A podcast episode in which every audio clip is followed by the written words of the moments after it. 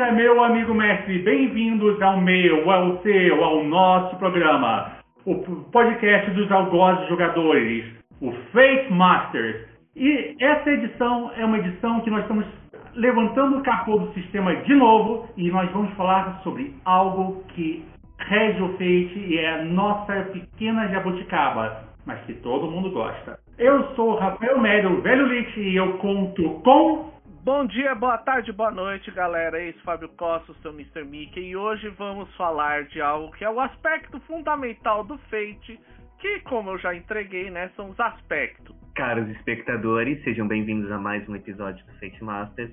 Aqui quem nos fala é o Cicerone debaixo do seu, da sua jabuticabeira do quintal, a conduzi-los pelos abismos da loucura do, das mecânicas do aspecto mais central do sistema, como o Mr. Mickey colocou.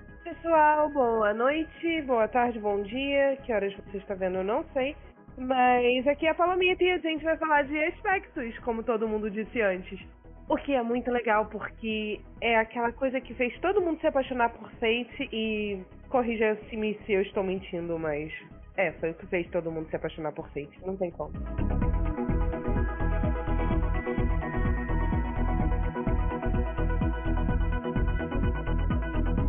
Antes da gente começar, tem uma coisa que a gente precisa fazer aqui, que é a gente recebeu um e-mail sobre o podcast anterior, quando a gente falou do Accessibility Toolkit. Foi o e-mail do André Soares Nascimento, ele diz assim: Olá, Fate Masters. Sensacional esse episódio e esse material de, da comunidade Fate. Estou querendo mestrar um cenário em Fate e acabei esbarrando no podcast de vocês. Eu nasci sem os dois pés e uso próteses, e vocês trataram com todo respeito o tema, assim como a Evil Red.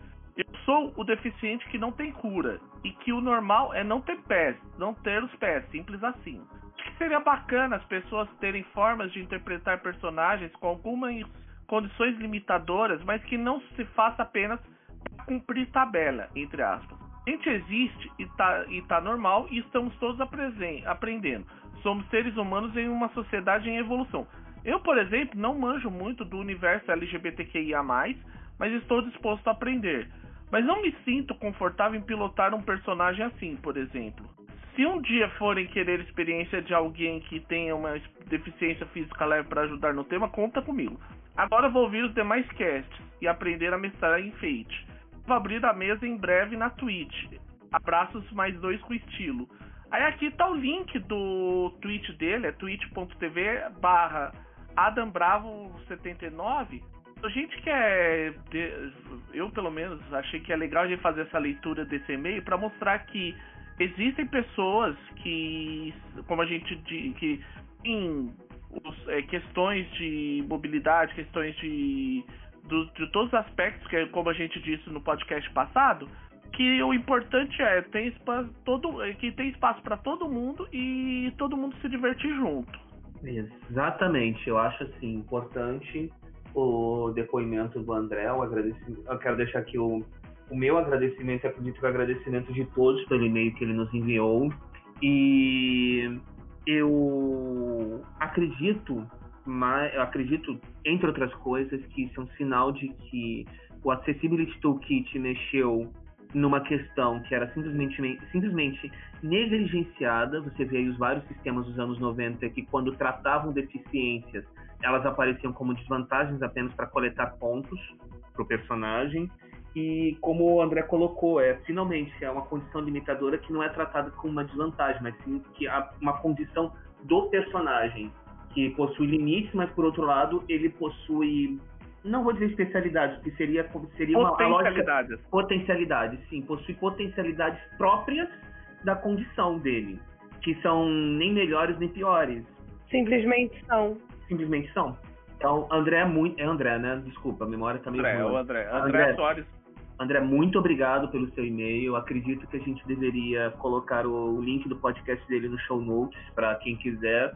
Eu, assim, a comunidade Fate, por favor, se alguém quiser conferir depois, façam, essa, façam as honras. Repete aí, é twitch.tv barra. Adam, Adam Bravo 79. Adam Bravo 79. Quem quiser depois dar um confere lá, eu acho que a gente devia linkar isso mesmo e não jogar vai no show notes. Não, vai, tá, vai pro show notes com certeza. E antes da gente pular pro agora em definitivo, um momento correção rápida. A gente falou no podcast anterior que o ainda estava em prototype. No espaço, li, literalmente, gente, eu posso afirmar para vocês, o espaço entre quando a gente gravou e quando a gente publicou, foi é, liberado o Accessibility Toolkit completo. Eu tenho, eu baixei obviamente porque eu tenho ele comprado, ele tá lindo lindo, vou te dizer, as artes ficaram bastante condizentes. Uma arte que eu achei muito bonita é na parte que ele fala da acessibilidade dos espaços, que você vê que tem, por exemplo, uma pessoa cadeirante andando, aí um, dos narradores é não tem um dos braços. Você vê que uma das pessoas vai notando que são pessoas todos os tipos assim de condições específicas. Tem tem pessoas é, pessoas com deficiência visual, com cão guia, coisa do gênero é, tá muito bem feito. Então, um trabalho assim muito bonito. E os gestos da. Dá para ter uma ideia dos gestos da SL, ficou muito legal. A gente precisa aí, quem te conhecer bem Libras e quiser fazer os gestos do Fate, por favor, nos comunica que a gente passa a listinha. E não é só, a gente coloca no nosso site também, que para ser uma referência para a comunidade como um todo. Afinal de contas, né, a gente tem um sitezinho, a gente posta os nossos podcasts, assim, um artigo ou outro, é, e pode ser incluído no SRD. Também, afinal de contas, o SRD é para isso também. Adicionar mais material existente, que importa. Beleza. Então, Bom, gente, monta a obra? Monta a obra, feitas aí as, as intervenções, vamos, vamos lá.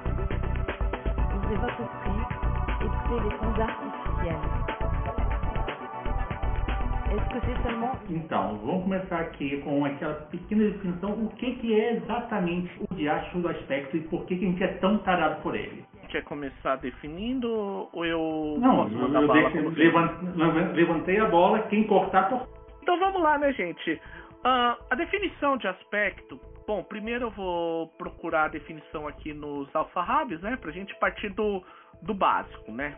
Uh, a definição do feito condensado aspecto é: os aspectos são frases curtas que descrevem quem seu personagem é, o que é o que é importante para ele. Eles podem estar relacionados a qualidades físicas, mentais, histórias, crenças, treinamentos, relacionamentos ou até equipamentos particularmente importantes. É, essa definição é meio chata e eu vou dar agora, vamos dizer assim, definição Mr. Mickey. Um aspecto é uma frase ou palavra que descreve algo inerentemente importante sobre algo ou alguém. Que é importante isso? Porque tudo no Fate potencialmente pode ter aspecto é importante deixar claro que não é tudo que tem aspecto. Tipo, uma parede pode ser uma parede, por simplesmente.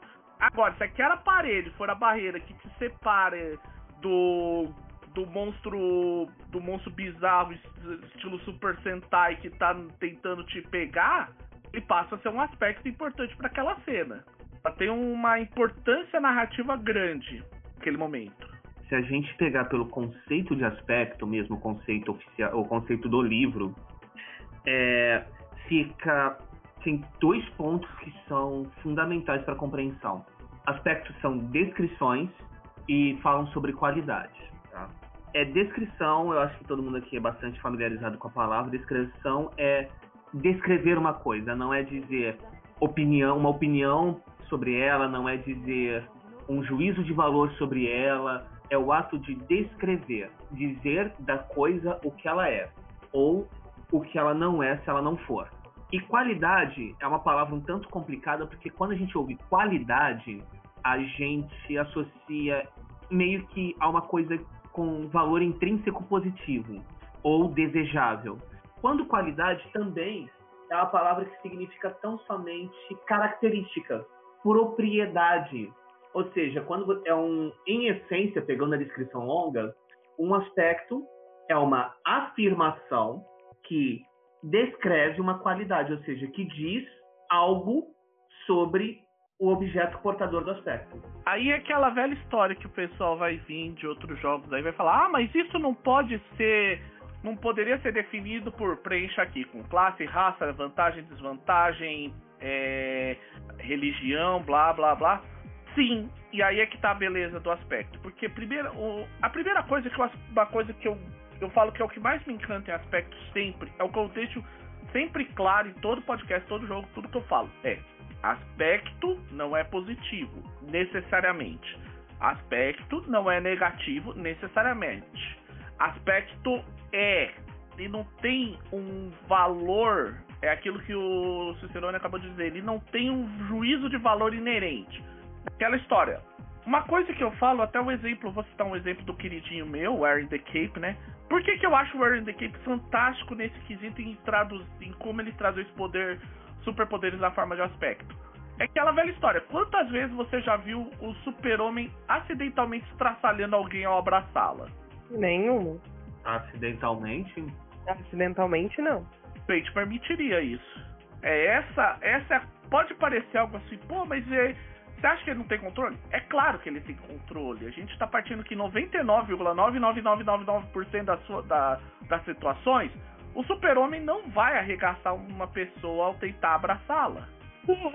Exato, mas sempre tem o erro estatístico, não é? É aquela história, sempre tem, é o mas e sempre tem o mas. É, e, por, e é por isso que a gente minera um ponto de destino com isso, né? Uhum. Eu tenho para mim também que, indo na linha do que o Mr. Mickey falou, o aspecto também representa economia de regras.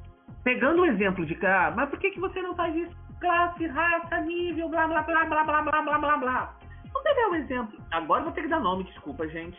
Vamos pegar o exemplo do D&D 3.5. Pegar em português mesmo. Eu lembro mais ou menos esses valores. Capítulo 1 é raça. Capítulo 2, capítulo 1, 2 é classe.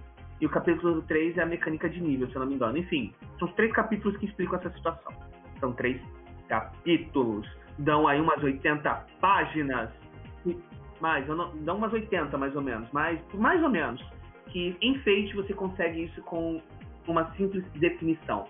Aspecto é algo que descreve. Aspecto é uma frase que descreve uma propriedade do algo portador do aspecto. Então, se você é um meio-elfo bardo de vigésimo nível, ou seja, você já é uma lenda, meio, um elfo, meio elfo bardo lendário, com, uma, com um, uma regra de uma frase, eu economizei 80 páginas.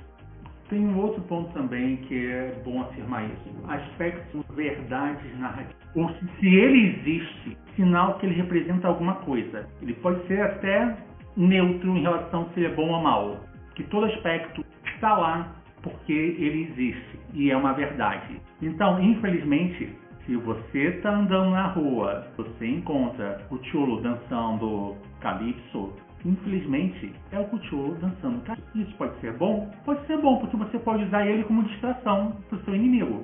E aí você está usando uma evocação de aspecto. Em compensação, pode ser ruim? Pode ser ruim, porque então você pode ser esmagado pela, pela cauda do Cthulhu que está dançando calypso. Ou você pode ser a pessoa que desligou o rádio quando saiu correndo.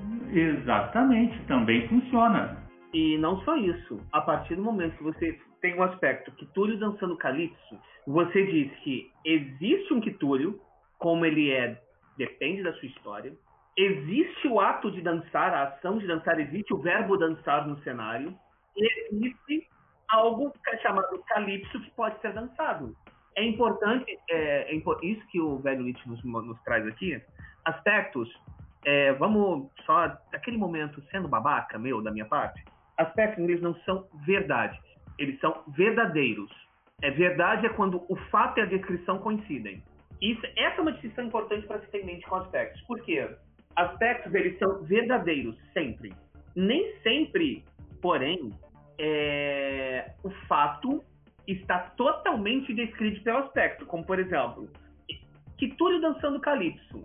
Eu não dei uma descrição completa sobre Kitúrio, não dei uma descrição completa sobre o verbo dançar, não dei uma descrição completa sobre o calypso. Eu apenas estou dizendo que essas coisas existem e a existência delas é um fato no cenário. E esse fato pode ser explorado de qualquer forma.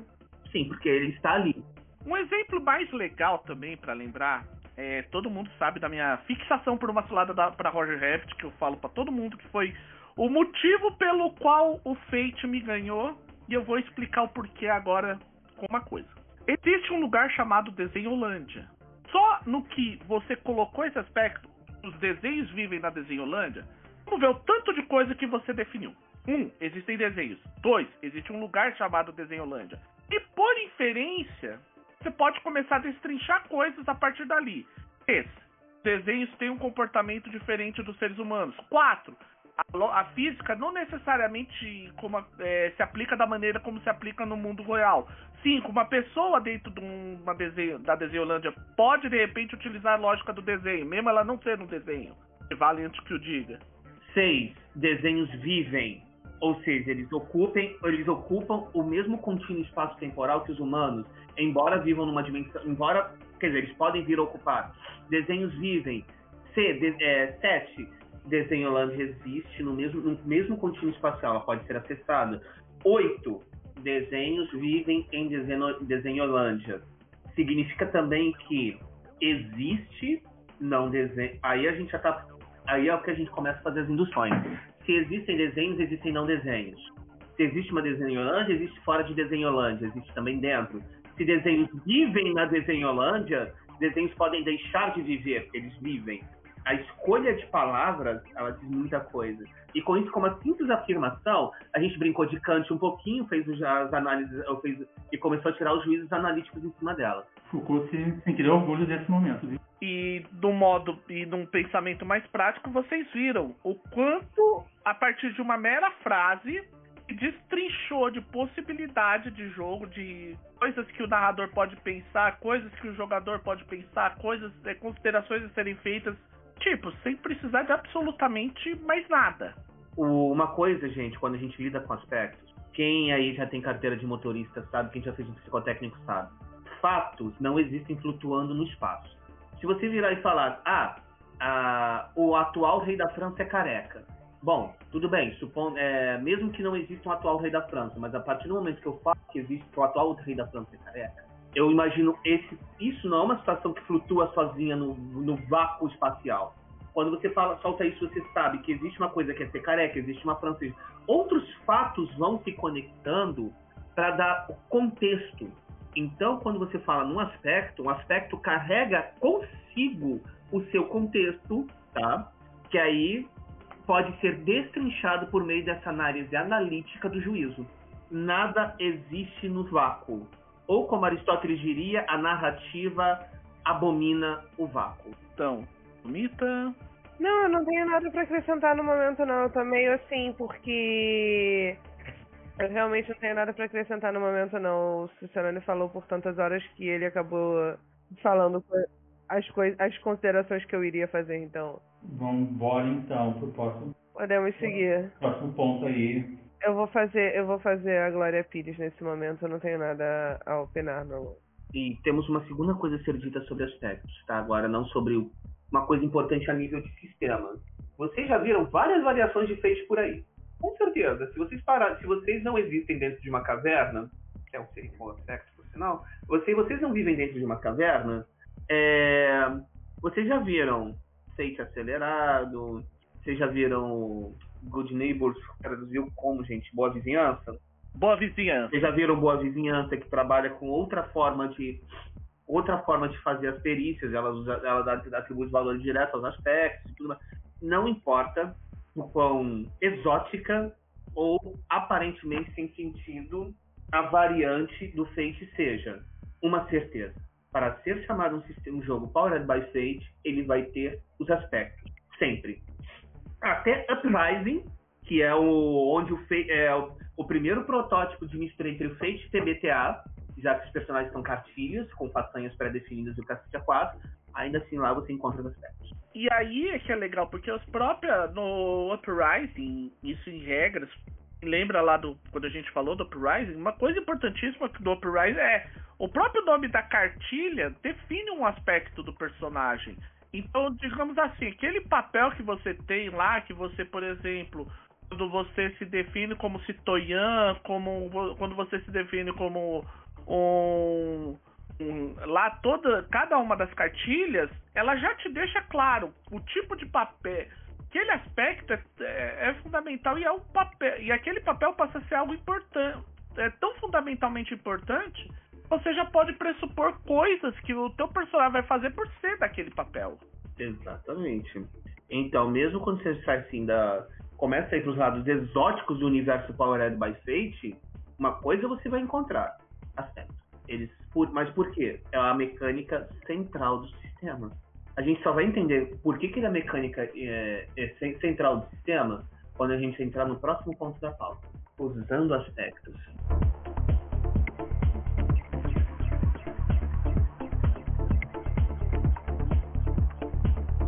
Vamos ser sinceros, vamos dar aqui, a gente acabou de definir os aspectos até o último fiapo do cabelo dele. Porém, como é que se usa um aspecto no sistema? Eu acho que a melhor definição é um aspecto é quando você, você usa um aspecto quando ele for relevante à cena. Lembrando que um aspecto não é só o que está é o que está ao seu redor também na cena. Por exemplo, de novo, o Cholo, o dançando o calypso. A gente decompôs tudo. E aí você pergunta, o que, que esse aspecto me diz? Muita coisa e nada ao mesmo tempo. Ele é relevante para a cena? É primeiro julgamento. Sim, ele é relevante para a cena. O Cholo dançando calypso é um obstáculo. E isso aqui até parece uma partida de Munchkin. Mas não, não é. E beleza, tem um, um, esse obstáculo. Se você for tratar isso como obstáculo, ah, tem esta relevância. Um obstáculo deve ser sobreposto. E aí você quebra a cabeça para sobrepor o obstáculo.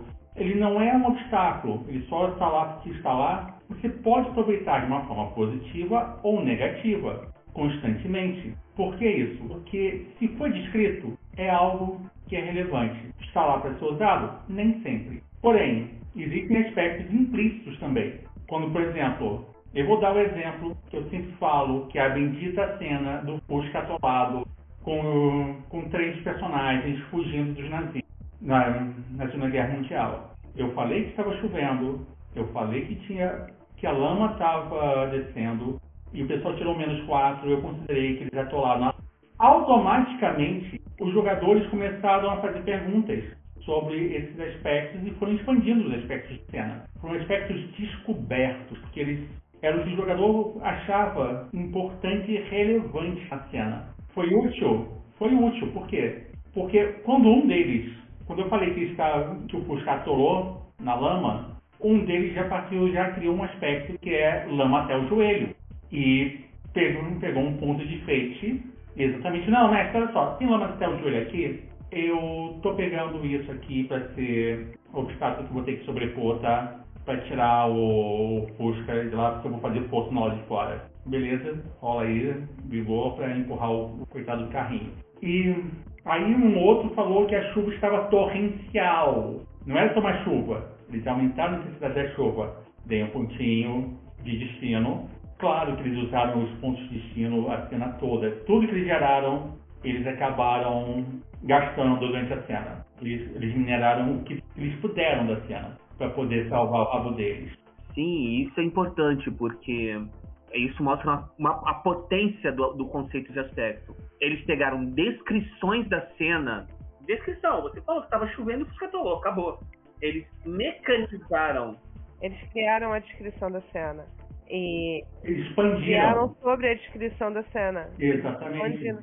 Eles pegaram a descrição da cena e a partir da descrição eles foram elaborando aspectos, porque aspecto é uma descrição. Aquela parede, por exemplo, aquela parede ele pode não estar fazendo nada, mas se de repente você olhar para ela e falar, hum, eu posso pegar, dar embalo nela para dar aquele chute bonito de filme de karatê mentiroso, vira um aspecto usado em cena. Isso é importante, e isso é um, isso quando a gente fala em mecânica, rolamento, tem uma mecânica que é muito fundamental para isso. Por isso é que eu falei lá atrás que nem tudo precisa ser aspecto, porque tem como você trazer aspectos para cena, para a situação de uma maneira muito simples. Natural. O aspe- sim, o aspecto ele é aquilo que ela tem uma relevância naquele momento. Tipo, vamos imaginar até uma situação assim: você tem uma horda de guerreiros, com uma descrição. E você chega e você vai fazer, vai, você quer impedir um conflito. Você fala, ah, eu vou, eu vou chamar pro pau um a um, chamar no, um- no X1 o líder da- dessa, desses guerreiros. E dependendo das mecânicas tal, vai aparecer lá quem é o líder desses guerreiros. Aí vai ter várias situações que vai definir, ah, mas esse cara é, mai- é muito mais forte que o jogador, é muito mais fraco, chance dele sobreviver é alta, fraca. Isso pô, vai acontecer conforme outros, outras ideias, mas a me- a- o princípio é esse. Nem tudo é aspecto, mas tudo pode ser aspecto. Tudo pode ter aspecto também, né? que aspectos são descrições. Só que aquilo, no dia a dia, meu caro espectador, meu caro ouvinte, você presta atenção nas cadeiras da sua casa, mas você conseguiria descrevê-las. No momento que você precisa pegar algo no topo do armário, você uma cadeira. Nem tudo pode ser descrito, tudo tem, por, ser, por poder ser descrito, tudo tem um aspecto. Só que nem todo aspecto é narrativamente relevante. Cadeiras, por exemplo, são relevantes quando você senta nelas, quando você as usa para pegar as coisas em cima do, dos armários, ou quando aquele de, o famoso dedinho mindinho do pé encontra o pé da cadeira. Isso só acontece quando é aquela cadeira de mogno pesada que era do seu bisavô. A cadeira deve pesar sozinho de 20 quilos e você está correndo. Isso só acontece nessas horas. Aí você acerta bem o dedinho, só o dedinho, só o dedinho. Entretanto, é, a existência da cadeira te joga vários outros aspectos também. Por exemplo, descrever uma, a sala onde está a cadeira. Sala típica de uma casa da Baixada. A sala típica de uma, a sala típica de uma, de uma avó brasileira vai ter uma cadeira que vai pesar 20 quilos. Que vai ter uma quina que vai ter aquele pezinho meio torto pro lado de fora, que é onde você vai esbarrar o tempo inteiro. Do mesmo jeito que se você usa a descrição é, cozinha típica brasileira, vai ter um paninho em cima do bujão de gás, vai ter um filtro de barro. E é aquela velha história, como você mesmo acabou de mostrar, para ir, e é isso que é legal. Por exemplo, ah, mas eu tô correndo e não me interessa a cadeira. Ok, mas por exemplo, se você tá numa fugindo de vampiros, existe uma boa chance de uma de numa sala típica da Baixada ter aquele aquele spray daquele desodorante avanço um isque, e um isqueiro. Todo mundo que leu Caçadores Caçados conhece esse combo maravilhoso. Assim, desodorante avanço, desodorante avanço, espantando vampiros imortais igualmente. Exatamente. É, e, são, e esses aspectos podem ser usados. Devem ser usados. É assim que você minera ponto de, de destino. E lembre-se sempre, gente, ponto de destino não é dinheiro, pode gastar. E, é, e você gasta ponto de destino também, porque, por exemplo, você tá lá, vamos pegar, véio, adoro usar esse exemplo para o caso da galera que fala, ah, mas como é que o Fate resolve o problema do Bárbaro de Carisma 8, meu famoso pet peeve com D&D. Simples, o cara é um bar, Bárbaro Bull, o bar, Bárbaro das Montanhas, ele não vai, ele vai ter se enrolado um monte, mas na hora que vier a aquela horda de orcs, ele fala, os caras, ele fala, ele só fala assim. Ele tá, ele olha a pilha de ponto de destino gigantesca que ele acumulou da pessoa esculhambando ele, fala assim, ó, todo mundo para trás que esses são meus. It's my time. É, é, é ponto de destino em cima de ponto de destino e fúria, bárbara e toco dos aralhos. É aquele momento que o bárbaro olha pros orcs e eu sei que vocês estão pensando. Vocês são 30 e eu só tenho 29 pontos de destino. Venha, sigam em frente, façam o meu dia. Mas eu quero aproveitar assim, esses exemplos todos mostram uma coisa bastante importante. Enfeite, por causa dos aspectos, linguagem importa. Vamos voltar um exemplo aqui lá de trás? Desenhos vivem na desenho. A gente minerou algumas informações desse aspecto por conta do verbo viver. Se tivesse sido dito desenhos existem na Desenholândia, já teria outras informações. Os desenhos estão na Desenholândia, já teriam outras informações. Então, sim, Fate é o paraíso do nazista de sintaxe. É, e como eu costumo dizer sempre, né, a famosa regra do Mr. Mickey para aspectos, a famosa regra do Mr. Mickey para o Fate, né, na verdade, e que não é muito correto, segundo Cicerone, Fate é muito mais gramático que matemático, porque aqui é, é, é um exemplo, e aí fugindo um pouco do aspecto, mas também vale para os aspectos, é o que eu falo, por exemplo, em perícias, é, o que é o pessoal, ah, o que, como é que eu uso superar, a, é, atirar para superar? Simples. Você tá lá no meio de um depósito de armas, ele, o, narrador fala, ele olha, olha assim, essa arma aqui tá defeituosa, né? Bem, sabe como é, né? Quando você é um SEAL, eles te treinam para fazer para usar uma arma. E quando eu digo usar, é usar uma arma, inclusive saber da manutenção nela. Sim, e não a gente não precisa muito longe. Você tá numa cena de infiltração você quer usar superar por atirar? Bom, você está numa cena de filtração entrando num galpão fechado. Os vigias do galpão têm a vantagem de conhecimento do terreno. Você pode usar uma ação de superar atirar para atirar nas lâmpadas e neutralizar a, a, o aspecto de vantagem deles. Possibilidades são infinitas. Mas, porque o, já que o, o Mr. Mickey puxou essa pedra, Fate, ele é realmente matemático, ele é, a matemática não é a parte importante dele. Entretanto, a sintaxe chega a ser mais importante que a gramática. Porque essencialmente gramática é o quê? Escrever correto? Não, não, isso é, ortope, isso é apenas, eu sei. A gramática é a estrutura a ideia de forma que pode ser compreendida no código. Estrutura o código para gerar uma ideia coerente. Você estrutura as palavras. O, a estrutura em si do código é sintaxe. Por isso que falar que ele é só gramático, Fate é um jogo gramático sintático. Ou seja, se você matou as aulas de língua portuguesa do ensino médio, se você matou as suas aulas de filosofia no ensino médio, você está bem arrumado. Triste, triste. Entretanto, é... cara, não.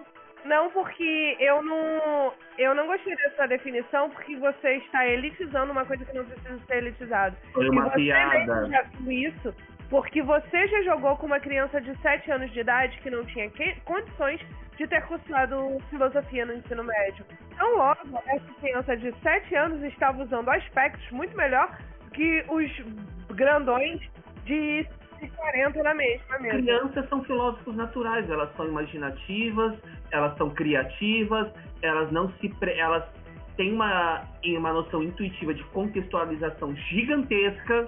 Agora, a piada não podia ser perdida. Só isso. Então, é, a gente acabou de minerar um ponto de destino, é isso? Com essa história da piada? A gente acabou de minerar um ponto de destino com essa história da piada, é isso? O aspecto piada ruim, os dois. Aspecto piada ruim. Vamos tocar o barco aqui.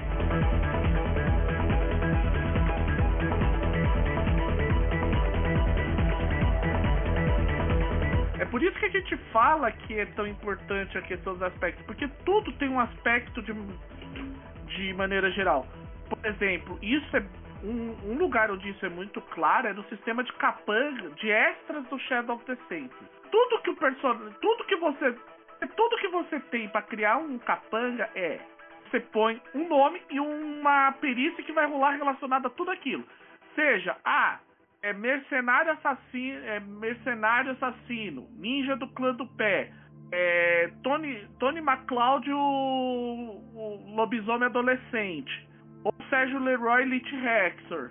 Você não precisa definir mais nada por isso, pelo, pela mecânica de extras. Você vai rolar tudo que for importante de, do personagem baseado naquilo seja, não interessa o que for, você vai rolar por aquilo ali. Isso é fantástico, cara. Não, é, peraí. Aí é importante também definir uma coisa. Não é bem tudo, né? É tudo que é importante para aquele personagem. Tipo, é, um exemplo. Sérgio Leroy, o Lich Hector, recebe grandes... É, o valor lá da, entre aspas, perícia dele, quando ele tá tentando invadir os... É, brincar de... É, tentar jogar guerra guerra, nuclear, é, guerra mundial termonuclear. Agora, quando ele vai tentar cozinhar um bolo, cozinhar um bolo não é isso. Ou quando ele vai tentar impedir uns valentões de atacar ele na lua cheia. E quem tem isso é, é Thomas McCloud, nosso lobisomem adolescente. E mais uma vez, isso remete ao aspecto. O aspecto ele contém a descrição. Se não não está na descrição, ele não pode usar perícia. Aí, mais uma vez, é fazer análise, destrinchar aquele aspecto, em casos limítrofes, por exemplo, ah, o cara é especialista em incitar guerras termonucleares. Então, se ele tiver que fazer um lobby com político, talvez isso se aplique, talvez não. Ele não vai conseguir fazer, utilizar a, mei, com mei, a mesma presteza essas, essas habilidades na, na ação, entendeu? Ele não vai conseguir fazer aquilo ali, ele vai ter que rolar com zero. Uhum. É, o que o aspecto. Isso é uma outra definição que eu costumo dar às vezes, que é assim, pra gente utilizar uma teoria que muita gente gosta, muita gente abomina, que é o tal do GNS, o que, que um aspecto. Por que, que o aspecto é tão importante em Fate? Porque ele cobre as três partes do GNS. Em termos de, de game, ou seja, de jogo, ele define quais perícias pode, quais circunstâncias ele é mais apto ou não de ser usado, quais perícias ele afeta com maior impacto ou não e coisas do gênero narrativamente, ele descreve uma coisa que é uma de extrema importância para aquele elemento do cenário ou até para o cenário como um todo. E, em termos de simulação, ele também entrega uma ponte, digamos assim, metajogo, em metajogo entre as, os dois lados da história, sabe? Porque aquela história, como eu sou é, como eu, é, eu não sou. É, não é qualquer pessoa que invade o No Red, mas eu, Sérgio Leroy consegue invadir. Não é todo mundo que vira um monstro metade lobo, metade homem, mas Thomas McCloud consegue. Veja bem, gente, o que, que eu dei para cada um desses caras? Descrições que podem ser usadas como vantagens ou que são verdades no cenário e uma perícia telada só para poder quantificar isso. Uma coisa muito importante sobre isso também, gente, é que os aspectos, como a gente mostrou também de certa forma, não permite que a coisa vire Calvin Ball. É, o Sérgio Leroy ele é um grande cara para invadir o No Red, mas ele não vira um monstro, um monstro metade homem, metade lobo. Exato. Então não é um Calvin Ball. Ele é aspectos são amplos, de, dependendo de como você escreve, escreve, pra caramba. Só que ele não é nenhum. Não existe um aspecto. Para todo dominar. É, não existe um aspecto, não existe uma panaceia nos aspectos. Até porque uma das funções do aspecto é não deixar virar Calvin Ball. Até porque, gente, vamos lá, mais uma vez, questão de linguagem. Se o aspecto é uma descrição, quando ele descreve o que a coisa é, ele também descreve o que a coisa não é. Quando eu falo, vamos pegar um exemplo trivial, quando eu falo a cadeira é branca, eu estou dizendo também, além de dizer que a cadeira é branca, estou dizendo que ela não é branca, ou seja, preta, ela não é vermelha. Estou dizendo que o objeto não é uma mesa, não é uma torradeira, não é uma cafeteira, é uma cadeira e é branca. Então, o ato de descrever é como se ele pegasse todos os objetos possíveis de existir na realidade, todo o conjunto dos objetos, desenhasse um subconjunto ali dentro e falasse: todos os objetos que se enquadram nessa descrição estão aqui dentro. Logo, o que não tá aqui, o que não se enquadra está aqui fora. E tudo que está aqui dentro ou ali fora pode ser, pode e será usado contra você ou a seu favor. É aquele momento assim, Lei Miranda do aspecto, entendeu? Se ele existe, ele está em cena, ele foi dito, ele vai, pode e deve ser usado tanto pelo jogador contra, quanto pelo mestre. Aspectos são que nem a árvore do Koan, do Koan budista. Se a árvore caiu no meio da floresta e ninguém ouviu, existe música de jabuticaba? Não, mas tem um aspecto. Se bem que aquela, né? Pode ser que de repente o seu aspecto seja que tudo não faça ser, tudo seja, não, não faça sentido, como uma certa menina loira britânica disse. Certa menina loira britânica? No meu mundo, nada seria como é, pois o que o que não é seria e por sua vez o que não é, o que é não seria. Tá, isso. Esse é a definição de maravilha, esse Carone. Não, isso aí é simplesmente a definição de verdade.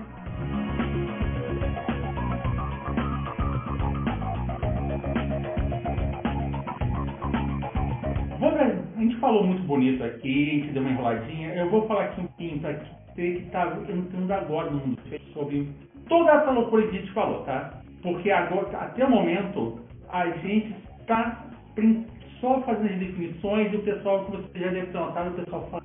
Se você veio, assim, do, do irmão mais velho, leite, D&D, os OSR, sistemas que são engessados de fábrica, ou então o irmão do meio, esse, Crônica das Trevas, Shadowrun, Mundo das Trevas, sistemas que GURPS já entram assim do tipo, não, a gente tem regra para tudo, mas é, tudo que a gente tem regra é meio que ingessa um pouco, porque a gente pensa em sistematizar o universo, o aspecto simplesmente é o seguinte, e talvez a coisa mais simples, existe algo, esse algo está na cena, e se, essa, e se esse algo é relevante para a cena, ele pode ser usado por você ou por qualquer um que esteja na cena. Isto inclui a porra do mestre, entendeu? O, de, o desgraçado do mestre também pode usar isso. Não é só você, jogador, tá? Você, mestre, também. Isso é uma coisa que a gente deu uma esquecida. Quem é que pode usar o aspecto? Todo mundo,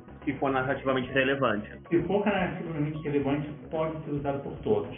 E talvez a melhor coisa de tudo. Aspecto é o que delimita o que existe. A partir de então, você pode derivar dentro da vista regra foi imposta. Basicamente, voltando aí para a especialidade do Cicerone e uma coisa que cansa de falar, aspecto é a regra implícita que a gente está usando do contrato social de definição da ficção. tá? Só em mente. Se a filosofia para social, se você não teve aula de filosofia, é o bendito do bom da cena. Não adianta você querer colocar Darth Vader dentro de Senhor dos Anéis, porque apesar de ele ser a força não tem nada a ver com Sauron.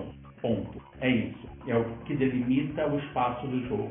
E eu acho que essa definição é um pouquinho do tipo pro pessoal que está entrando no mundo do Fate, algumas vezes precisa dar uma ouvida. Deu uma boa polida, a gente falou bastante. Agora vamos para o próximo tema? Vamos mandar um passo para o próximo.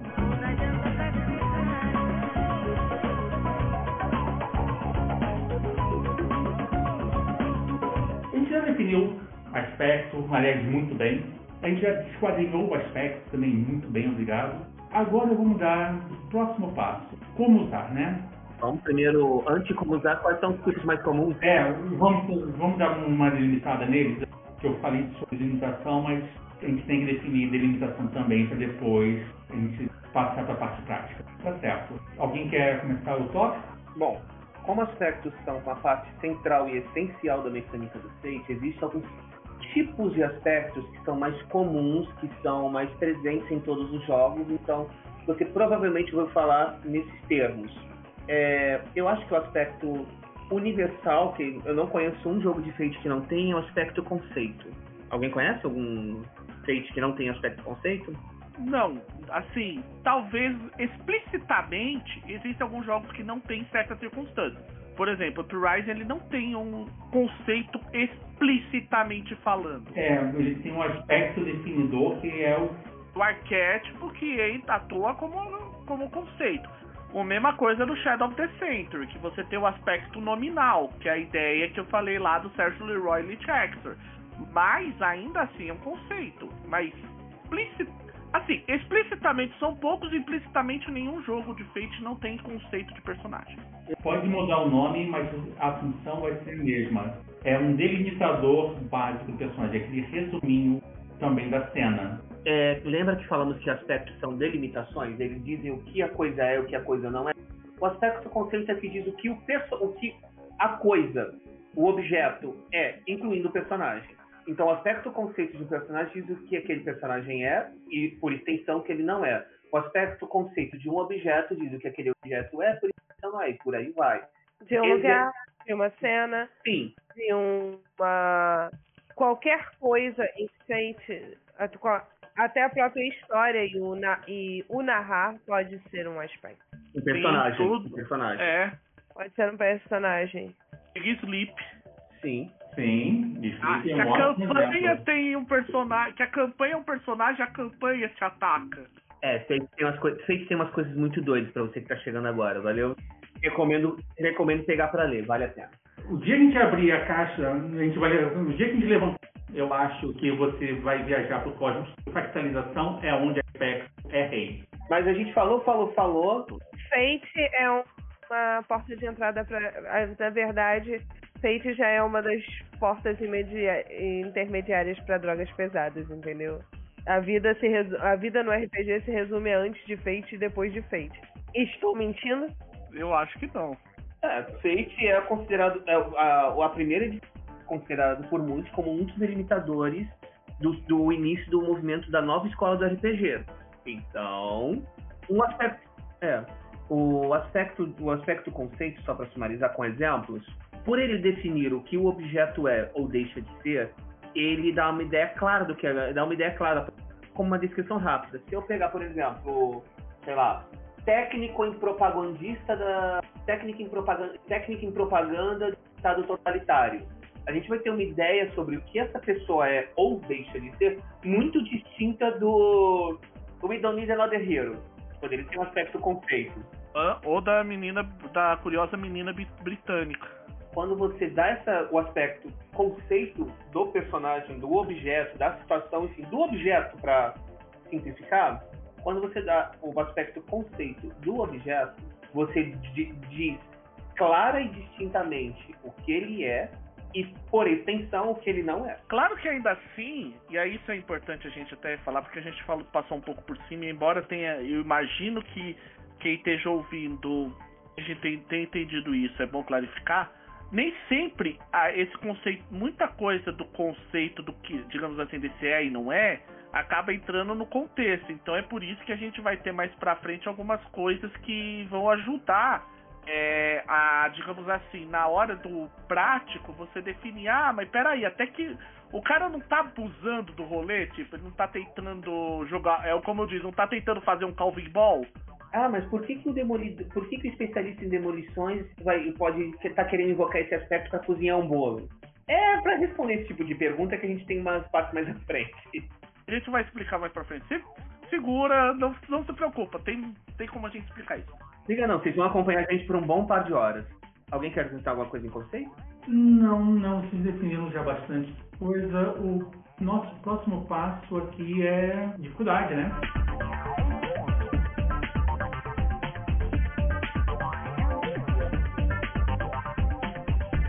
Outro aspecto clássico, entretanto, tem vários jogos enfeites que não tem aspecto de dificuldade, substitui por outra coisa, por exemplo, Masters of Undar usa motivação. O Daring Con também usa motivação. O iHunt, o Board. Sim, que é na verdade o que você quer e não o e não a sua coisa pelo qual você está colocando sua cabeça em cima. É, famoso o que, que você quer que aconteça e está impossível acontecer no momento. Exato. Então, mas é um aspecto clássico no sentido de que ele aparece descrito nos livros, no, nos livros de regra base, básico, no acelerado, quanto no, no Fate Moça. E de todas as formas é algo que pode é, influenciar o seu personagem, não o, o personagem, a cena, a coisa, o objeto, tudo, positivo ou negativamente, porque ele é uma descrição, ele não tem personalidade própria, valor embutido. Então, mas o que é o aspecto de dificuldade? O aspecto de dificuldade é uma é um problema pessoal do personagem, alguma coisa que o limita, que o complica, mas não necessariamente algo ruim ou negativo. Por exemplo, se a gente pegar aquele paladino clássico que faz o bem sem olhar a quem, fazer o bem sem olhar a quem teria um aspecto de dificuldade. Cara, não precisa ir muito longe também. Por exemplo, meu personagem Wearing the Cape, né, o grilo falante, quando eu criei ele, a dificuldade era uniforme que veio da área de fantasias do parque da, é, da loja de, da Disney. Tipo, é aquela história, alguém falar, ah, mas como isso dificulta? Você vê um moleque de 10 anos de idade com uma fantasia de. Grilo falante. É a coisa mais discreta do planeta. Olha. E é aquela história. E, não, e outra coisa, quem que vai levar a sério um moleque de 10 anos com, com isso aí chegando e tipo, o pau torando, aquela coisa, aquelas cenas típicas Superman versus Superman versus Apocalipse, com, com o pau torando aparece esse moleque. Quem sã consciência vai levar esse moleque a sério? Ah, cara, eu corro.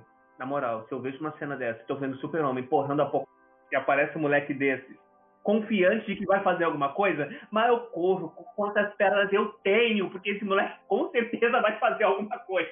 Eu não passei a minha vida lendo livros para saber que essa coisa é gratuita.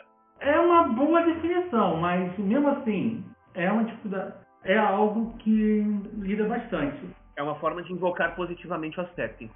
Sim, e ao mesmo tempo tem um lado a homens que é Tio, vem aqui salvar o mundo! Tá bom, filho, Bom, Cláudio, sei Senta no canto aqui, toma um giro falei, vai. Mas eu posso! Ah, deixa quieto, tá? Fica aí. Senta aí, ô Cláudio. E, e bola pra frente. Mas o, tem outro ponto também que você tem que lembrar um pouquinho isso. Muitas vezes, como o Fate lida com verdades, e como você deve ter notado bem no, no episódio anterior, que a gente falou sobre o Accessibility do Accessibility Toolkit, você vai notar que uma dificuldade não não é um limitante, tá? Ele pode ser uma fonte de potencialidade de todas as formas. Tanto é que diversos jogos nem lidam mais com o conceito de dificuldade, ponto. É mais do tipo. É um, é um aspecto que tem um nome definido e faz parte de uma lista de aspectos que tem que colocar. Mas, como a gente falou, tem o Vision Board, tem outras coisas. Por quê? Porque essa é a área que você dá o próximo passo na, na descrição. Vamos lembrar, o conceito falou o que, o segundo a dificuldade, e aí pode ser o que da cena, o que do personagem, o que do, do mundo. A dificuldade simplesmente refinou o que adicionando um novo elemento. Vamos pensar, porém, e aí que a gente coloca que todos os aspectos podem ser encadeados em uma sequência de refinos e expansões. Então, pensa sempre, pensa sempre nisso. Você está conceitualizando uma coisa, você primeiro refino. Vamos supor que fractalização. Acabou a velha cena em que você acabou de definir que está chovendo horrores e aí você está fugindo a pé. Não vou usar o Fusca de novo, coitado do Fusquinha já está atolado. Há uns 5 anos que ele está atolado no mínimo. E aí está fugindo a pé, está chovendo horrores. O mestre acabou de fazer a definição da dificuldade. O chão está escorregadio. Cabe você definir se isso é bom ou ruim sempre, mas ele refinou a cena. Não é só mais uma descrição bruta. Teve o primeiro refino das e você pode ir refinando, gastando destino, ou simplesmente usar os pontos de destino nesse refino. Como eu disse, gente, ponto de destino não é dinheiro, pode gastar. Ponto de destino não é seta no trânsito. Use e abuse. Seta no trânsito também, por favor, gente. É, as pessoas não usam mais, desde lá. Eu, o meu sonho é ter dinheiro para ter. Eu preciso fazer esse adendo. Meu sonho é ter dinheiro para ter um carro que eu possa sair só para meter nas traseiras dos desgraçados que não usam seta. Ainda vou fazer isso. Ainda vou alegar insanidade toda vez que eu fizer isso. É, não funciona é, dessa é, forma. É LPGista, consegue. Não, é porque é professor. Não, é, é professor, entendeu? É um.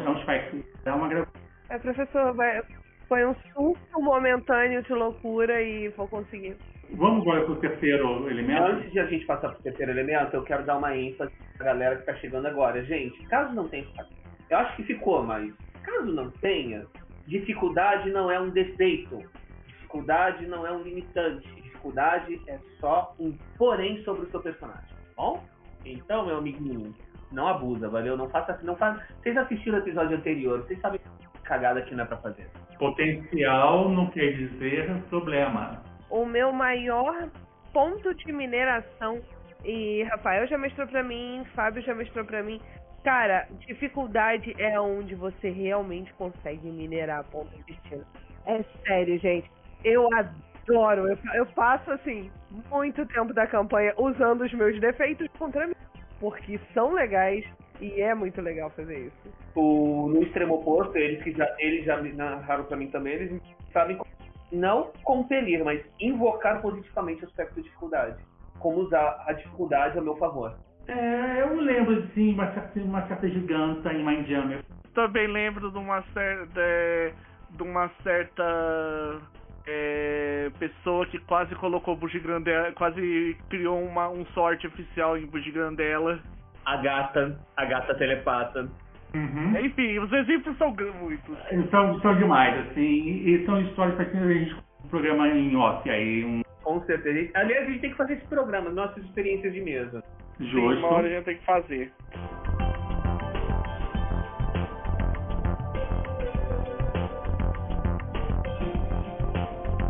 Então, vamos para o terceiro passo aí, o relacionamento? Palomita, dos esses dois. Esse, eu acho que você, esses dois, dois aspectos, é, tipos de aspectos você vai gostar, né?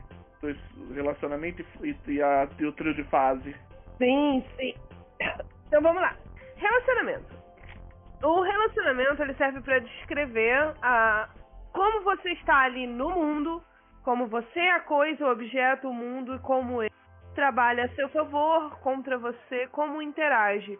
É, a descrição de você junto com o seu coleguinha, com o, o que faz a sua equipe estar tá unida. Cara, tem tanto jeito de usar o relacionamento.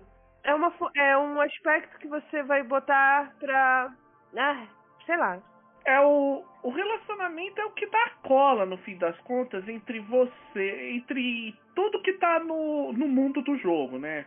Tipo, relacionamento é o que é o que une mesmo. Você vai falar, ah, eu eu devo um favor para Bruce, é, para Bruce Leroy ou até mesmo o velho bom. Eu estou com eles agora. O clássico.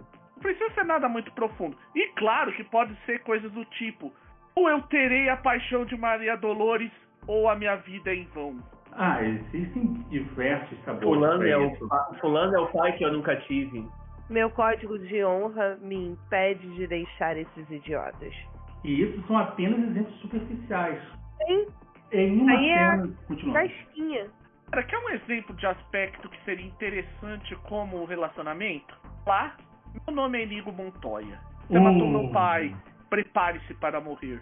Clássico, clássico. Isso aí tem 50 mil memes ao redor dessa imagem. Aham, e pior que o livro e o filme não são nem famosos por aí, mas um, hum, hum, um clássico aí da gente. Vamos lembrar o seguinte também, nem todos os aspectos você pode usar em uma cena. Você, não, você até consegue montar uma cena que relacionamento é importante, né?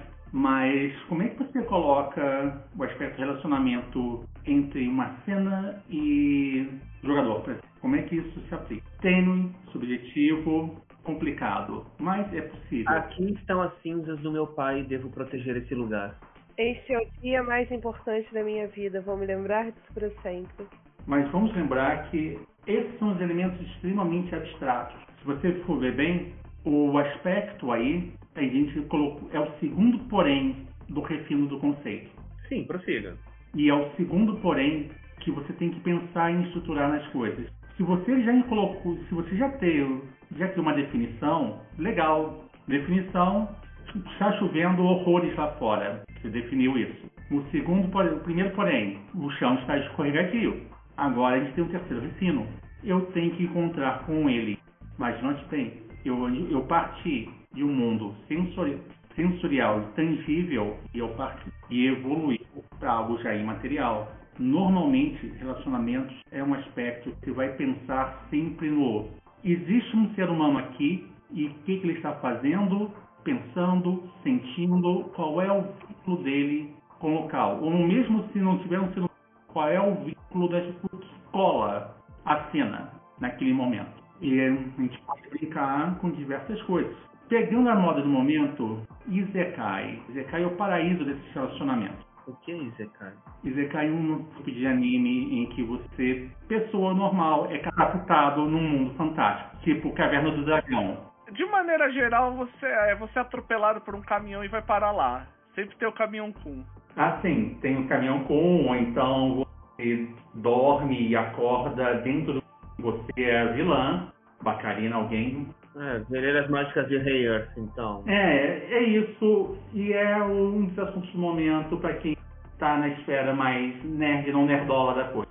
E parabéns, olha só, você tem, você tem toda uma questão de vínculos aí, que é, acabou de acontecer quando você caiu de bunda nesse incrível mundo novo. E isso aí, a gente, é uma brincadeirinha em cima de um, algo imaterial, porque ser estranho em uma terra estranha é uma forma de relacionamento. Então, próximo ponto. Próximo ponto é a. Fase trio. Vai lá, Cicerone. Ah, o aspecto relacionamento, ele é um aspecto se tornou clássico, mas ele não é um dos aspectos originais do Fate. O relacionamento entre os personagens jogadores era por uma técnica que é descrita no Fate básico e ali no Fate básico ficou, que é a fase 30. Muito resumidamente, os personagens iriam, os jogadores iriam criando uma narrativa colaborativa entre si, que serviria de prelúdio para a história ser narrada, e esse prelúdio determinaria os três últimos aspectos de cada um dos personagens. Tá? É uma variante da, do aspecto relacionamento, por a variante mais antiga, que tal, eu, talvez eu esteja num engano gigantesco, mas hoje em dia os jogos mais novos têm preferido apenas aspecto relacionamento e não usar mais o fase trio. Não, o, alguns também recorrem a outras mecânicas de união. Por exemplo, é, você tem às vezes até uma união para uma terceira um, algo fora que ligaria os personagens ao cenário, não necessariamente entre si. Tipo a Edercy com a nave? Edercy com a nave, Uprising com a Resistance. Ou então, às vezes a Phase 3 é meio disfarçada. Lucy Freds, por exemplo, ele tem um sistema que é o é, quando você cria os personagens, são todos contos de fada, você tem que resolver a situação do Sr. Raposo. Você tem que impedir que a noiva do Sr. Raposo vire comida do Sr. Raposo.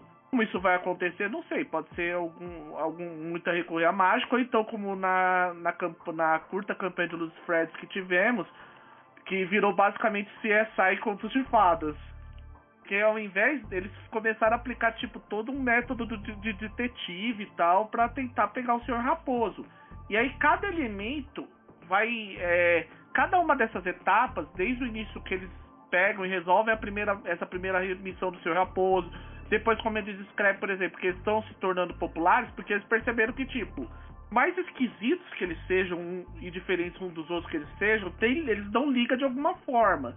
Qual é a liga nesse caso? Então, tipo, de repente um dele, o seu personagem está devendo, é, deve a própria vida pro filho da Lobamar.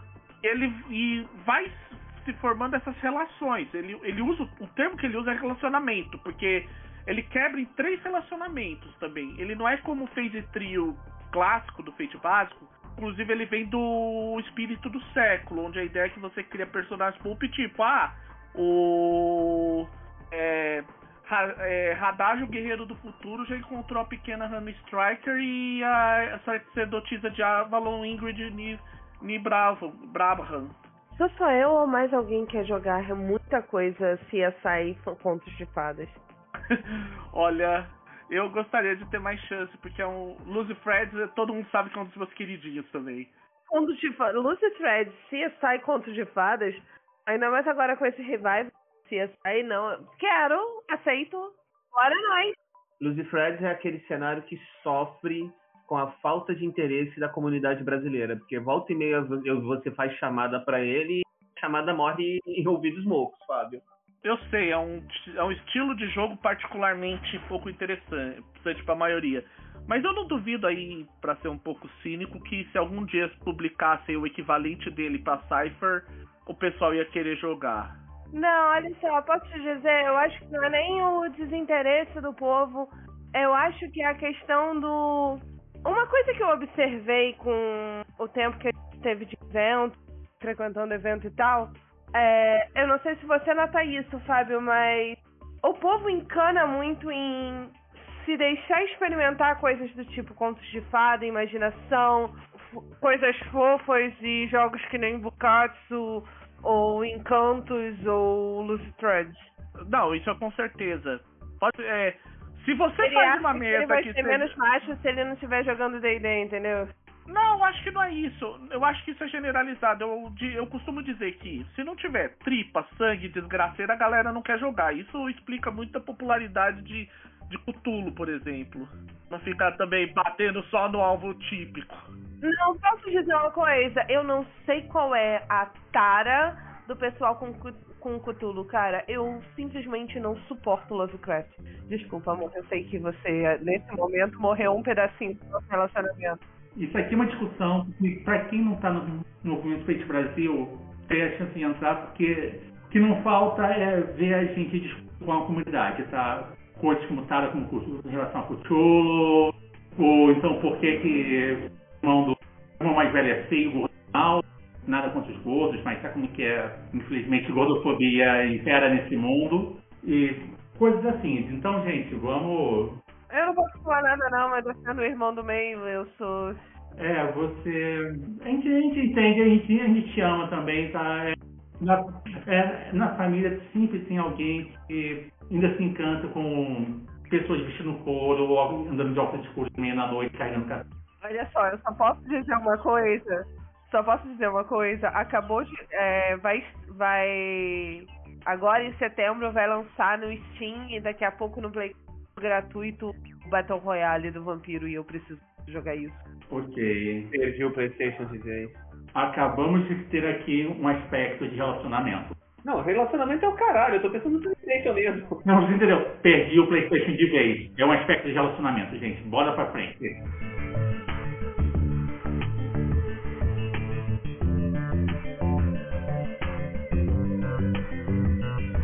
Algum outro tipo típico de aspecto que vale a pena ser mencionado? Muitos jogos lidam com listas de aspectos, tipos específicos de aspectos. Eu vou falar um meu queridinho, o Fábio diz que é o GURPS do, do Fate. Eu digo que não é, mas entendo. O Daring Comics é o GURPS do Fate mesmo. Então, é o Daring Comics, tá? Eu, no GURPS do Fate, pra mim é o Savage do Fate em alguns pontos. Mas Vamos colocar da seguinte maneira: Os, o Darren não só Daring, como alguns outros jogos, tipo Fate of Cthulhu, lidam com uma listinha de aspectos bem definidos, que são aspectos que você escolhe. No caso do Fate of Cthulhu tem o aspecto de corrupção, que é independente, mas outros têm uma lista de aspectos definidos. Isso depende muito do jogo. Eu já trabalhei em hacks em, em que tinham lista de aspectos definidos. Por exemplo, eu tenho um hackzinho para Kamen Rider na mão. Tem uma lista definida de aspectos, que essas séries ao estilo Kamen Rider têm os personagens têm aspectos claros, sempre do início, meio e fim. E ele não, ele evolui ao redor desses aspectos porque é uma série orientada para pessoas muito jovens ou então fãs que gostam de ver a evolução dentro de um tema, mas o tema não mude radicalmente. É um exemplo, é um exemplo disso. Tem outros exemplos de jogos que lidam com esses aspectos, mas eles não são exatamente um rendimento. Muitas vezes estão lá só para simular, melhor, estimular o gênero ser levado um pouco mais a sério jogadores. Falta é gente falando assim, ah, eu quero jogar fantasia.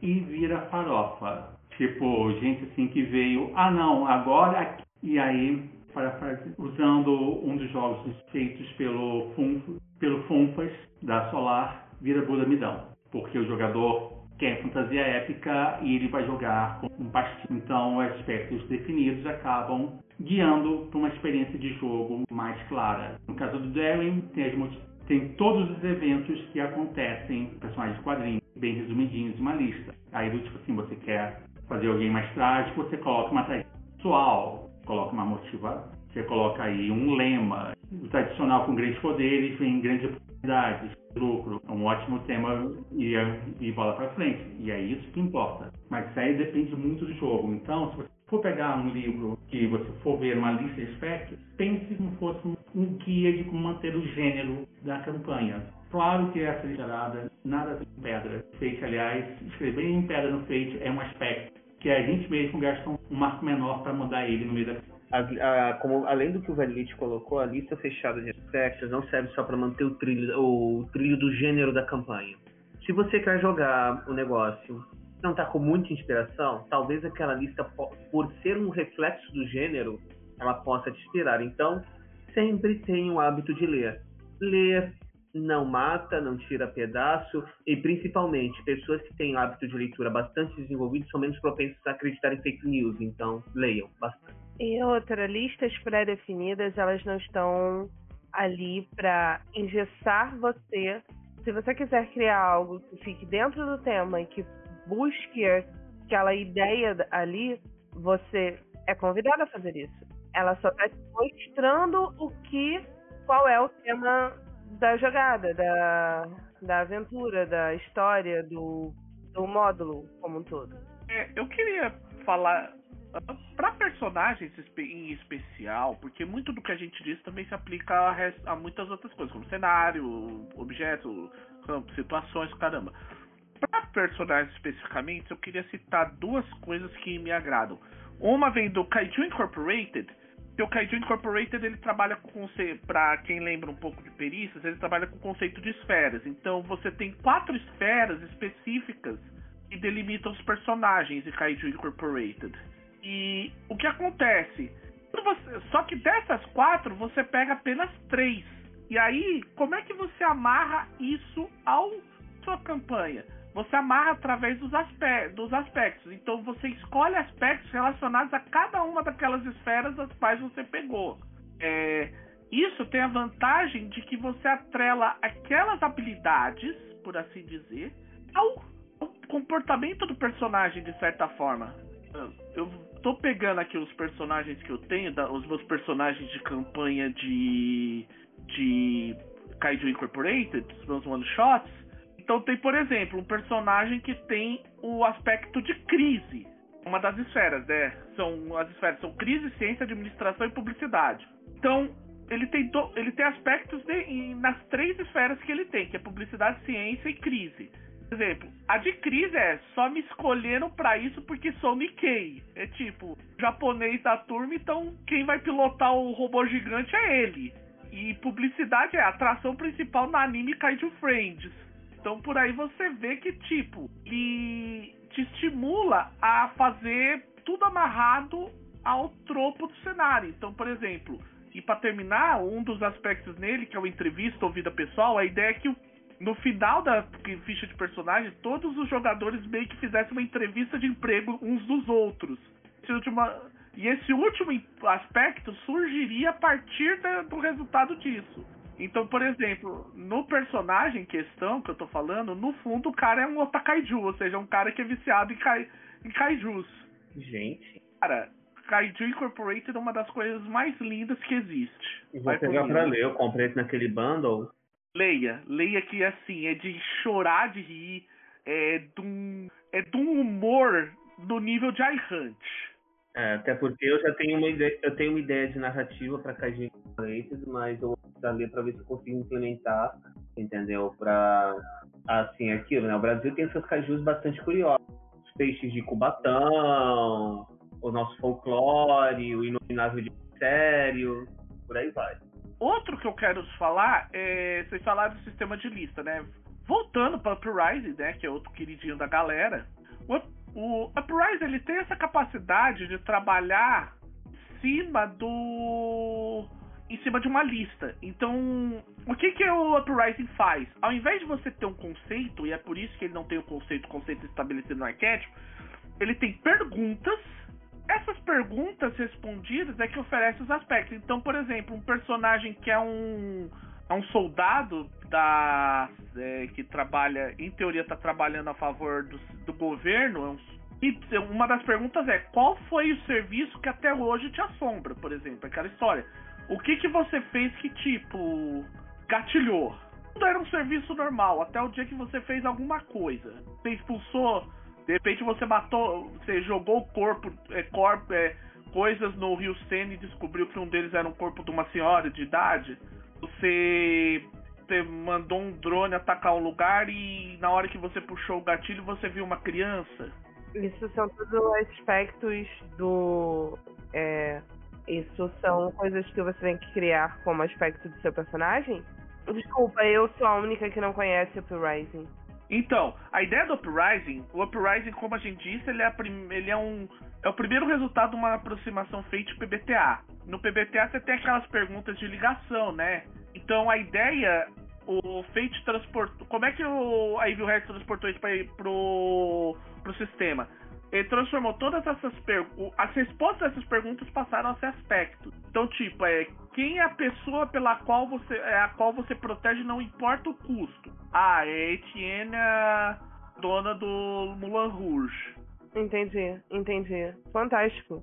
Foi assim que eles meio que consolidaram as partes bem legais do PBTA com Fate.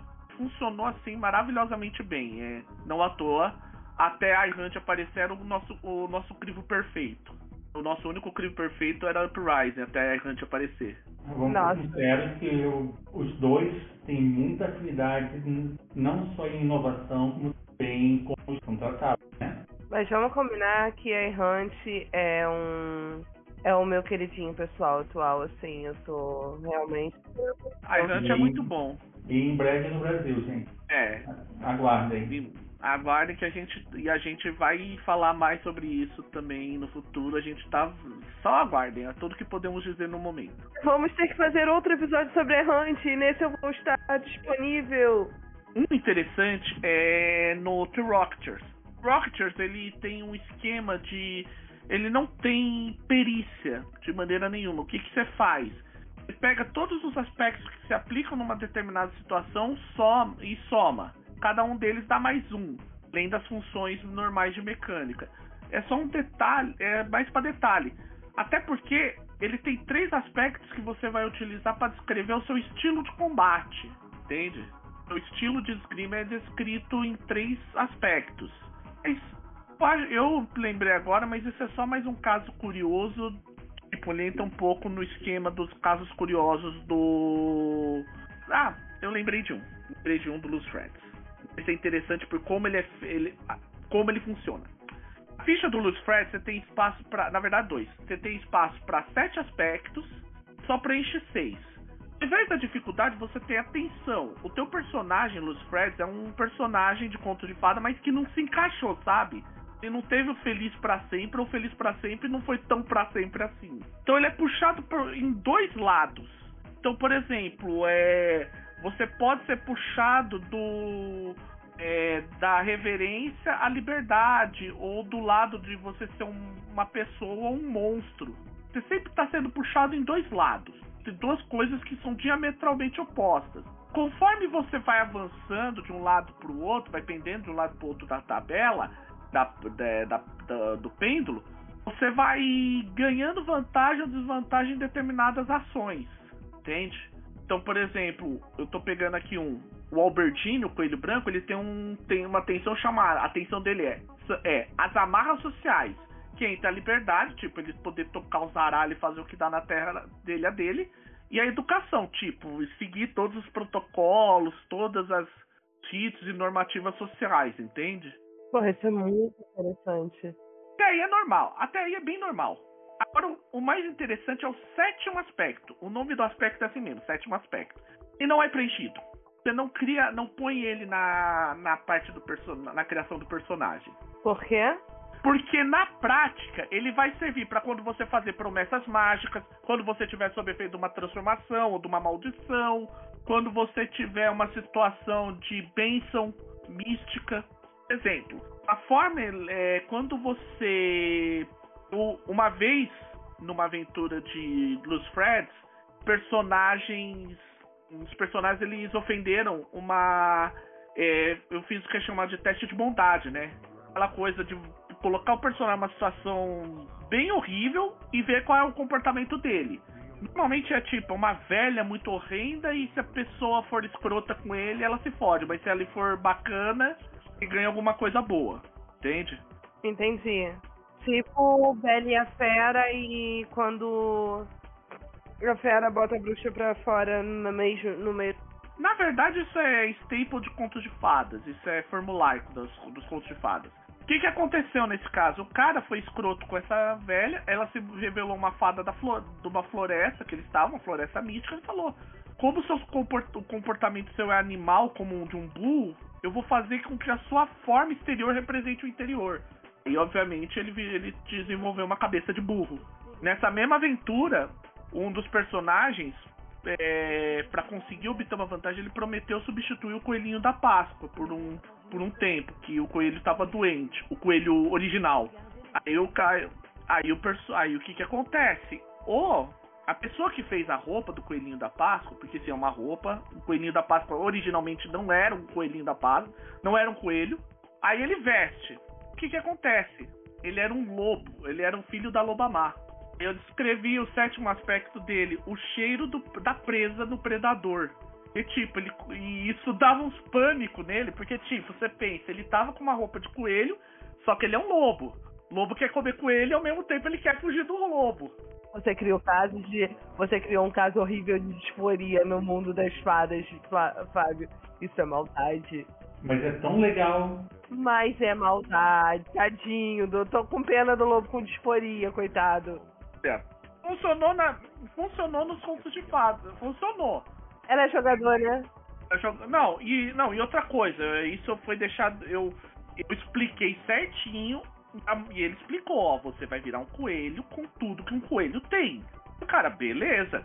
É, isso é uma transformação mágica. E esse aspecto do sétimo aspecto é legal para você ver essas emendas, essas coisas que acabam flutuando a vida de um personagem de conto de fada. Então aquela promessa mágica que de repente ele fez, que vai ficar batendo na cabeça dele, que ele tem que levar as tiras de aço para ir Rio Fiel e coisas do gênero. Interessante. Vem cá, deixa eu fazer uma pergunta. Nada, o coelhinho, a escolha pobre do coitado do lobo com disforia. É, esses aspectos, uma vez eles podem ser resolvidos, na verdade, a ideia do sétimo aspecto é que o sétimo aspecto é um aspecto especial que você tem que resolver. É um aspecto transitório em, em seu core, em sua origem. Transitório, mas ele é impulsivo. Então, por exemplo, tem, o tempo todo eles falam: force o sétimo aspecto quanto você puder. Se ele tiver com o sétimo aspecto de, de uma promessa mágica, ele tem até um sistema de forçada escalonada. Quanto mais tempo você se desviar daquela promessa, mais ela vai sendo forçada contra você. É literalmente aquele caso de palavra tem poder. Os Freds nesse ponto é sensacional. Mas. Mas você falou tanto pra definir para definir aspectos como um todo, e essa sua última frase definiu o aspecto de uma maneira perfeita. Frase do Cicerone, né? É, exato. É, descrições, linguagem tem poder e tudo que pode deve será usado contra você. Ou oh, não, não, esse é outro ponto. E contos de fadas. E Luz Fres é uma maravilha nesse ponto porque é aquela história, a lógica do conto de fada, para quem lê, assim, e quem lê e quem entende que não é nem a coisa fofinha melosa da Disney, nem aquela coisa tudo é horrível, o mundo é uma desgraça, nada é bom dos irmãos Grimm, tudo é um meio termo, ele tem. É tudo sobre consequências. Se você fizer uma coisa boa, boa, normalmente você será recompensado. Se você fizer uma coisa ruim, normalmente você terá problemas. Ação gera reação. Isso, é ação e reação. Mas como, ok, voltando, porque isso não é um podcast sobre Luz Freds, é um podcast sobre aspectos. Até porque a gente já gravou o nosso podcast, o, podcast, o nosso episódio sobre Luz Freds, então. Pesquisem, está no. Pesquisem, está no Spotify, tá, gente? Está onde você encontra seus podcasts.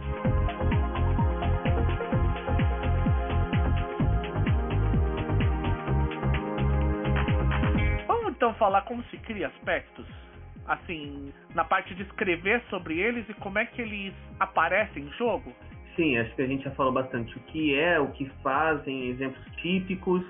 A gente pode agora falar como criar, até porque eu noto que para muitos jogadores, não apenas novatos em Curiosamente, jogadores com pouca experiência em outros sistemas aprendem, pegam isso mais facilmente, mas ainda assim, para muitos jogadores, criar aspecto é uma dificuldade. Sim, mas criar aspecto não é algo tão trivial assim. Não é, a gente faz parecer fácil, não é pela experiência, é porque a gente é um gosta de aventuras de RPG e personagem assim com, né? Lá Vamos partir pelo básico. Um aspecto nada mais é uma verdade. Então, tem isso é difícil para você, porque afinal de contas, né, você começa o cru possível. Então, tem, eu conheço diversos jogadores que só que cansam de falar, não, meu personagem foi definido só depois da sessão X, entendeu? Quarta sessão é quando eu defino quem é o meu E aí que está a chave. E aí que está essa bendita dessa chave. Quando você fala, mas pense da seguinte maneira: um aspecto é algo que vai definir a cena ou o personagem. E, vamos ser honestos, é bom ter alguma coisa firme, né? Sobre isso. E nesse caso, firmeza é algo mais, não posso dizer mais clássico, né? Você começou a cena o personagem não sabe o que, que ele é, você tem esse pequeno probleminha. É, ele não acaba não sabendo para onde vai. Exatamente, e você não tem um personagem boneco. Então, primeira coisa, define. Define o que, que você é, tem ou pode fazer. Depois disso, você lida com o que, que é real desta coisa. Lembrando, gente, que aspectos são descrições. Então, se você está com dificuldade de elaborar um aspecto sobre o seu personagem, sobre aquela situação, pense. Pegar um exemplo extremamente tosco. Vamos lá, gente. Como é que Suponham que vocês têm um amigo que acabou de chegar de Marte. Há um, um exercício aqui para mostrar, mostrar a técnica. Suponham que vocês têm um amigo que acabou de chegar de Marte, que não tinha televisões e que a única coisa que ele tinha acesso era a poeira do deserto de Marte. Em uma frase, como é que você descreve Indiana Jones para ele? Em uma frase? É complicado, mas eu acho que eu como. Não em uma frase? Sim. Pessoa que investiga o passado, vindo em problemas recorrentes a ambição dos outros. O protagonista mais irrelevante da história do cinema. Outro conceito para o Indiana Jones. Eu dispararia arqueólogo chauvinista. E acabamos de ter umas muitas missões. Sim. Então, se você está com uma dificuldade, você pode pensar como é que eu explicaria, como é que eu descreveria isso para alguém que está, acabou de chegar de Marte. São aspectos que funcionam para Indiana Jones de qualquer maneira, tá? Lembrando, um aspecto não é a única forma de descrever uma coisa. Ela só é uma descrição. Tudo pode ser descrito por diferentes pontos de vista e diferentes meios. Então, se você acha que aquele ponto de vista está te dando dificuldade para bolar um aspecto, tenta outro. Aspectos são descrições, nunca se esqueça disso. Então, lembrem-se disso. Quando você estiver pensando, um aspecto ele não é uma vantagem, ele não é uma desvantagem, ele não é um algo positivo, ele não é negativo, ele não é algo bom, ele não é algo mal, ele não é algo luminoso, ele não é nada, ele não é algo trevoso, ele é uma descrição, tá? Então, a forma como você descreve, não só a descrição, diz muito personagem. Porque, por exemplo, o protagonista mais relevante da história do cinema e arqueólogo chauvinista explorador descrevem o mesmo objeto, só que eles lançam luz a faces diferentes desse objeto, certo? Pensem nisso na hora de conceitualizar o aspecto, qualquer que seja. Qual é a face que você quer botar em evidência, o que você quer descrever.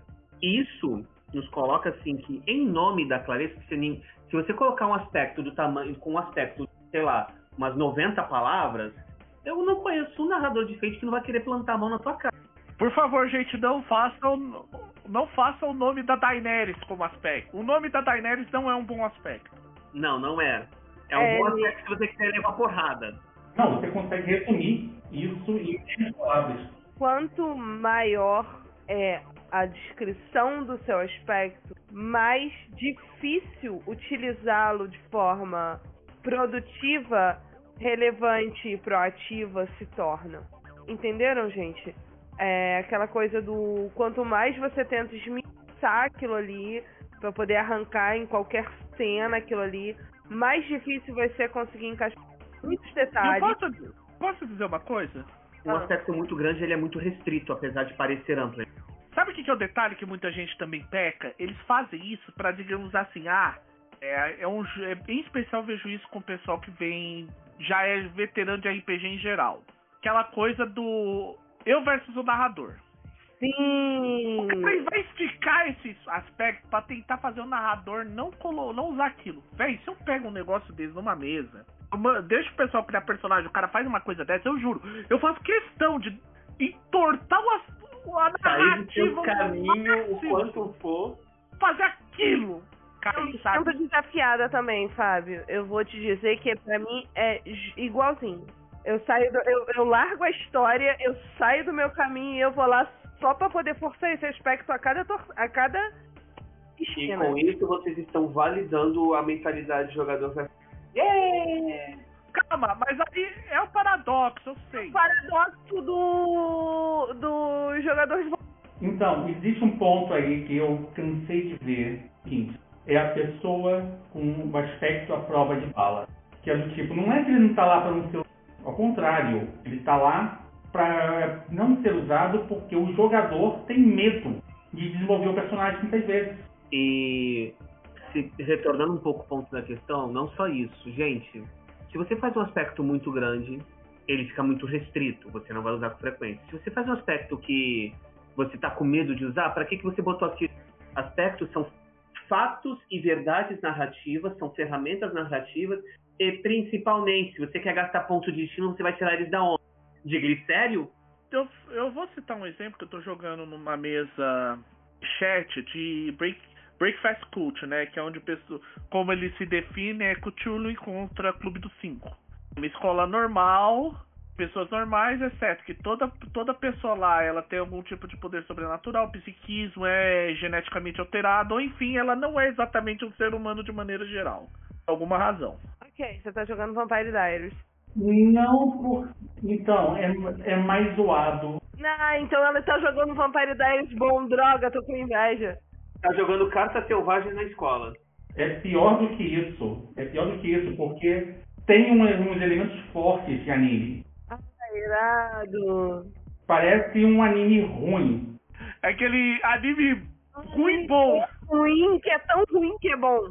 É, tipo, é aqueles animes de escola que a escola é maluca. Sim, ou seja, anime B é ruim, mas é tão ruim que ele é bom.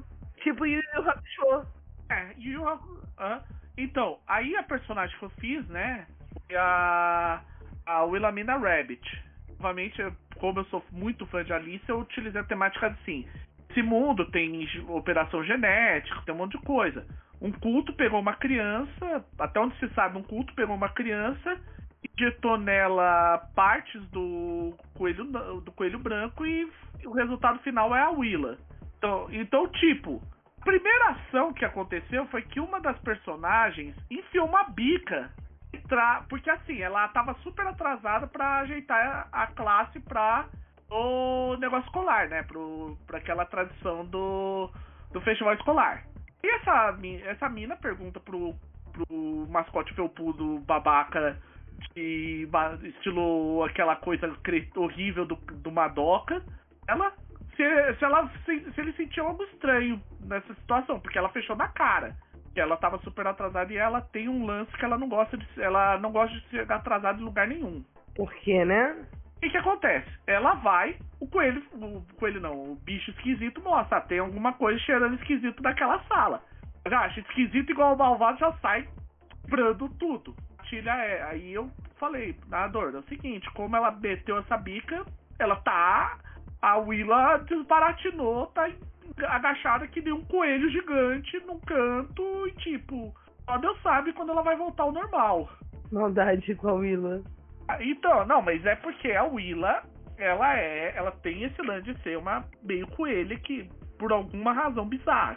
Não sei a razão totalmente também, antes que vocês me perguntem. Eu, dei, eu joguei algumas ideias e depois a gente vai descobrir na narrativa o que é. Mas enfim, é, do nada gatilhou e ela ficou parada, estanque, tipo, o resto do dia preocupada, meio desbaratinada, olhando pro lado, tipo, meio, meio paranoica. E o pior de tudo, tadinha, chegou atrasada. Isso deve ter ainda dado mais um problema na cabeça dela. Não, é, é, é foi bem complicado. Enfim. É, compelir aspectos às vezes é que nem na vida real, vira, vira a bola de neve. Uma coisa que eu gosto muito, essa definição vem no Young Centurion, sobre, em especial para a dificuldade que eles falam. É, eles falam isso muito sobre a questão do aspecto de espírito, né?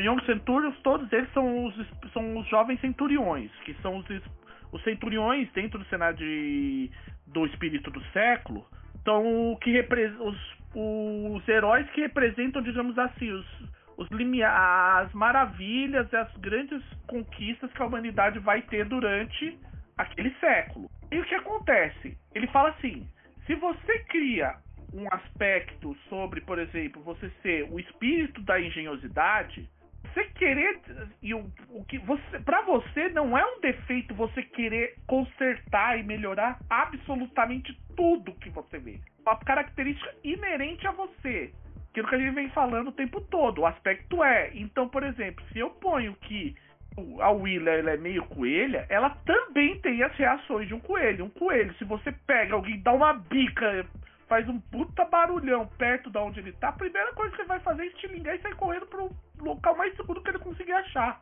Entende? Então você também tem que avaliar isso na hora de escrever um aspecto. E não é só avaliar no sentido de do eu contra o jogador, o narrador. Não, não algum momento o narrador recorrer a isso, eu acharia legal. Ou melhor, eu, enquanto jogador, utilizaria aquilo contra, entre aspas, contra meu personagem. Eu fiz com a Willa. É, é desse jeito que você tem, que você sabe. Quando você sabe, o, você sabe que um aspecto tá bom, usável, tá descrito, é quando você pega essas duas perguntas, faz essas duas perguntas pensando no aspecto e a resposta é sim nas duas. Vou usar esse aspecto. Eh, esse aspecto, se for usado contra mim, vai ser legal? Vai ser algo divertido? Vou gostar daquilo? Se sim, é um bom aspecto. Se você achar que, ah não, mas porque o jogador. Então ele já não é um bom aspecto se é algo que o jogador não, que o narrador não vai poder usar porque vai te deixar desconfortável, vai ser chato, vai ser ruim para a história, não vai crescer a história de alguma forma, não é um bom aspecto. Eu acho que com isso a gente pode sumarizar então as características de um bom aspecto. Ele é amplo, porém sucinto. Ele dá uma boa pincelada sobre o que ele está descrevendo, porém ele não é restritivo. Ele define. Lembrando, gente, quanto mais, quanto maior o aspecto, mais precisa é a definição, logo mais restrito ele será. É, o rei da França, por exemplo, é muito menos restrito do que o rei da França deposto pela Revolução Francesa. Enquanto o rei da França pode se referir a uma pá de gente e pode ser utilizado em uma pá de contextos, o rei da França deposto pela Revolução Francesa só serve para você perder a sua cabeça numa guilhotina. Um segundo característica do aspecto, ele é claro e distinto. Claro no sentido que o seu grupo de jogo vai ler aquilo, vai entender o que você não vai ter dúvida sobre o significado daquilo, e distinto porque ele descreve, ele aponta claramente o objeto com a sua descrição, ele não é ambíguo. É, ele não descreve tipos diferentes de objetos. Ele é claro, fácil de entender, distinto no sentido que não resta dúvida sobre o que ele é. Aspectos são neutros, são nihilistas. Eles não são nem bons nem maus, nem vantajosos nem desvantajosos, nem fofinhos nem sinistros, não. Simplesmente. E por fim, e agora a gente pergunta, vai ter criança assistindo esse episódio? Porque tem a Bogus Rule que é importante. A melhor tradução, a melhor tradução para ela é 18 mais. É, não acho que é 18 mais. A gente pode utilizar o que tá lá no, no feito condensado, né, gente? Né? A Bogus Rules a gente tipo, traduz. Eu acho que ficou como regra do falar sério. Eu, pelo menos, quando fiz. Eu vou confirmar aqui, porque na regra. Quando eu fiz o artigo falando do feito condensado ainda em inglês, eu pus como regra do falar sério.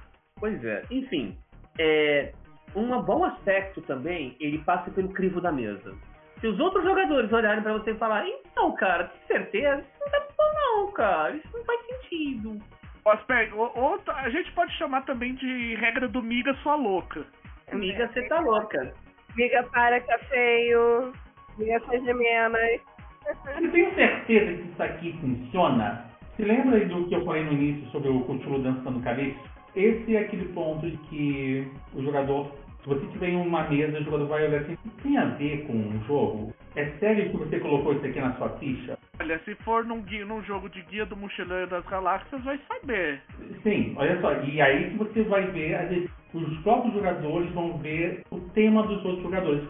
Vamos lembrar que eles ponto de destino existe para ser gasto, como a Maina disse, não é dinheiro, não é para ser guardado. E você, amigo jogador, pode usar o seu pontinho de destino no aspecto do amiguinho. Sim, Cara, dá a louca. Dança Calypso com Cthulhu, vai.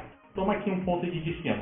Mas ao mesmo tempo, você tem que pensar de que algumas vezes isso pode quebrar a imersão também, porque é um aspecto nada a ver e vai ser ativo. E aí vamos lembrar sempre que a gente diz: bendito contrato social da mesa existe. Exato, por isso que o aspecto, um bom aspecto passa pelo crivo da mesa, não do narrador, não do cara que está criando, da mesa. É, até porque conheça bem a sua mesa, é uma regra tradicionalíssima, sim, do tipo assim, conheça sua mesa e ela nunca te faltará. É um, talvez um dos elementos mais poderosos que eu conheci em Fate, do tipo, confia, confia que a, a sua mesa é, é com eles que você vai jogar. Aí a gente tem que retornar ao contrato social, mas acho que a gente pode deixar isso para um outro episódio, né? Isso aí eu, eu acho que é um dica de mestragem. Sim, a gente pode deixar para outro episódio. Resumindo, gente, sempre, sempre tem um bom contrato social. Você vai gastar algumas horas do seu dia com esse bando de idiotas, quer dizer, seu grupo de jogo. Garanta que seja divertido para todos os envolvidos, não só para você. Então, essas são as quatro características de um bom aspecto, ao meu ver. Alguém quer colocar? Eu, eu acho que tem uma regrinha que eu costumo usar. Sim.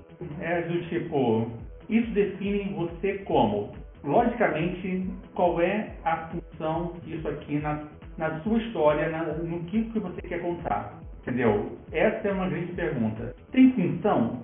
Para mim, tem função para o jogo? Dá certo. Dá certo. E, e isso define o que na personagem. Perguntinhas existenciais que costumam ser bastante produtivas. Quando você pensa que algumas vezes você só precisa responder elas para saber se passa ou não passa no pessoal e a mesa não vai olhar assim para você, entendeu? Sempre faça um aspecto, some um elemento ou um pode ser besteira, mas é gente útil e produtivo. Exato. Lembre-se, RPG você não está jogando sozinho. Se você quiser jogar sozinho. Hoje em dia nem isso, né? Porque tá, tá, os bons, tá, são raros os jogos hoje em dia que são single player. Se você quer ficar sozinho, vou jogar Horizon, o jogo é maravilhoso.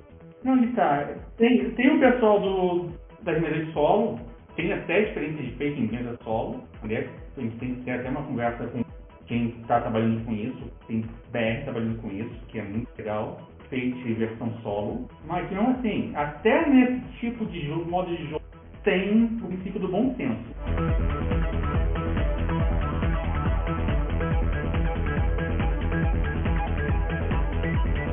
Uma coisa que eu queria acrescentar, que é uma coisa que é legal, que era falada muito no Fate básico. Concordo que isso sim é importante, não sei o que, mas uma coisa legal também é o que ele cita. O teu aspecto tem que descrever mais de uma coisa naquele princípio do que apenas aquilo que você quer dizer. O caso clássico é você pegar forte. O que é um personagem forte? Ele tem um aspecto forte, pura e simplesmente. Forte não é claro e distinto o suficiente, pode ser muita coisa. Sim, mas você falar assim que ele é forte, porém, e aí que entra sempre o porém, e a parte gramática, né? Linha, aí a coisa muda. Ou às vezes, tem você diz, existem formas de você dizer que você é forte sem dizer que você é forte. Sim. Exemplo, você dizer que você é um, pala, é um paladino da Ordem do Touro cria muito mais coisa. Até em termos de coisa pro narrador. Ele pode pensar, hum, a Ordem do Touro. É, existem paladinos, touro. existem a Ordem do Touro. E vamos lembrar, você definiu alguma coisa? Eu tenho um aspecto mais genérico, até na mesa do Rafael, e que é sucinto peronomútil, que o Rafael já criou Rafael, você minera, você me dá tanto ponto de destino. Eu não. Olha só, eu dou até ponto de destino pra você quando você fala besteira. Porque você fala besteira com tanta convicção, não, não. Que você um aspecto que é completamente errado, estranho, então bora. Ser agente e estar na agência do caos. Por favor, né? isso aqui é carro denha. Por isso que eu falei, amplo, porém sucinto. Se você falar só forte, você não está cumprindo a parte do amplo. Você não tá, você tá dizendo pouquíssima coisa sobre isso. Agora, o mais valoroso paladino da Ordem do Touro. Mu, enfim. Já diz mais coisa e ainda é sucinto. Ah, então, é que nem, por exemplo, a Willa, que eu citei atrás, o conceito dela é uma elegante meio coelha saída do País das Maravilhas, entre parênteses. Literalmente, tipo, nem ela sabe da onde ela veio exatamente. Então, tipo, é aquela história. E o, por que eu pus elegante? Porque na descrição dela, uma coisa que é dito sobre ela, na parte de gostos ou não, ela gosta, ela gosta de é, relógios, chapéus, baralhos, roupas lolitas steampunk, a cor vermelha e chá. Ok, chá. Claro que é britânica tem a alma, né? E curiosamente aí é que também, até nisso fica a dúvida, porque onde ela foi encontrada, que é o local de nascimento oficial dela, é Aberdeen, na Escócia. Tá na ilha. É, tá, é, na... tá na ilha, é um bebedor de chá, oprimiu a Índia, tá no pacote. E aprendeu esse hábito com os portugueses. O que acontece no final das contas é quando ele fala é, dizer mais de uma coisa, é isso. É importante que ele também, embora ele seja sucinto, ele também seja ambíguo, porque a ideia é simples. Se você colocar muito sucinto, você está propositalmente fechando porta pra forçada. Você tem que pensar que o aspecto ele é bidirecional. Ele, ele é usado contextualmente a favor de você e contextualmente contra você. Entende? Embora ele seja uma coisa que é inerente, portanto não seja exatamente com um valor per se, ela, ele, de, dentro do contexto, ele pode ser favorável ou não, mas ainda assim ele está lá, é, é, é, teu. Então, por exemplo, e você colocar como ambíguo ajuda também a não ficar só naquela, ah, porque aquele, o problema é assim, eu vou dizer de uma maneira prática. Você colocar como. O jogador que chega e coloca isso como forte, isso era até uma discussão que tinha no livro do Espírito do Século, FRD do Fate 3, era o quê? Você colocar forte, o aspecto ele não te dá mu muitos usos, não te dá também. Ele não te dá muitos usos favoráveis, não, não te dá muitos usos desfavoráveis e não quer dizer nada de muito além do, do fato de você ser fortão. Agora, forma. Como é, três aspectos diferentes que descrevem uma pessoa forte. O, o poderoso Golias do Círculo, Círculo Antar, Andrômeda, o que a gente já citou, o Paladino da Ordem do Touro, ou o supremo líder do clã do urso do, das, geleiras, das geleiras vorazes. Tem também um outro aspecto que descreve uma pessoa forte, que eu pensei aqui agora. O todo, o todo poderoso valente no mundo de cerâmica. É, tem N maneiras. Tem N maneiras, tem N maneiras. Tem maneiras. O importante é lembrar que a, o que você está descrevendo sobre o seu personagem, o que você quer descrever, seja sobre o personagem ou a história, pode e deve ser usado. Esse negócio. tem que. Vamos, vamos acabar com a cultura de que forçada é ruim, porque não é. Tanto você forçar aspectos quanto os aspectos serem forçados com você acrescentam na história, engrandecem a história. Muitas vezes, só porque você botou aquele aspecto ali, o narrador já criou todo um subplot por causa do aspecto. Também. Você pode olhar e pensar que, de repente, um aspecto é, na verdade, seu maior aliado. Porque um aspecto define cena, um aspecto define elementos práticos, um aspecto define tanta coisa. Sim, e diferencia o que é do que não é.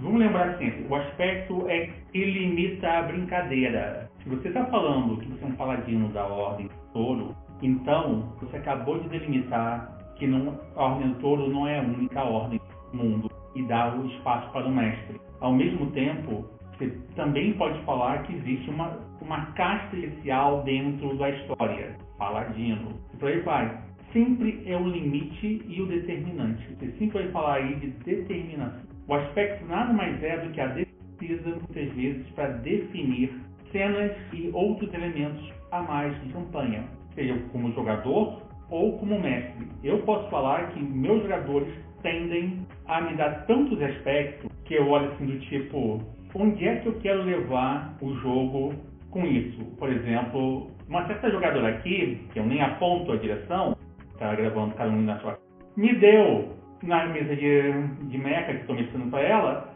um galinhoso homem. Aliás, esse é o aspecto conceito dele, ok? um galinhoso homem na ficha dela. Eu olhei assim, o que que eu vou fazer com isso? De repente, não é que o Galinhosone não é da campanha, sempre tem, e isso acabou definindo e muito o tom da brincadeira, porque, olha só, é um galinhosomem. O que um galinhosomem faz? Acumula relacionamento. Então, se acumula relacionamento, se acumula problemas, sonhos. Porque ele sempre vai ter um ex ou uma ex estava na ciscada que é útil. Tipo, ah, não, eu acabei com, com fulano, mas não é que as coisas estão dando certo assim e agora sei predileto. E está consultando meu computador sempre quando eu faço besteira. Tipo Jack Harkness. Tipo Jack Harkness. Tipo diversas outras pessoas. Então, eu estou feliz. Eu só falo isso. Eu tenho motivos de sobra. E acabou definindo e muito elementos de campanha.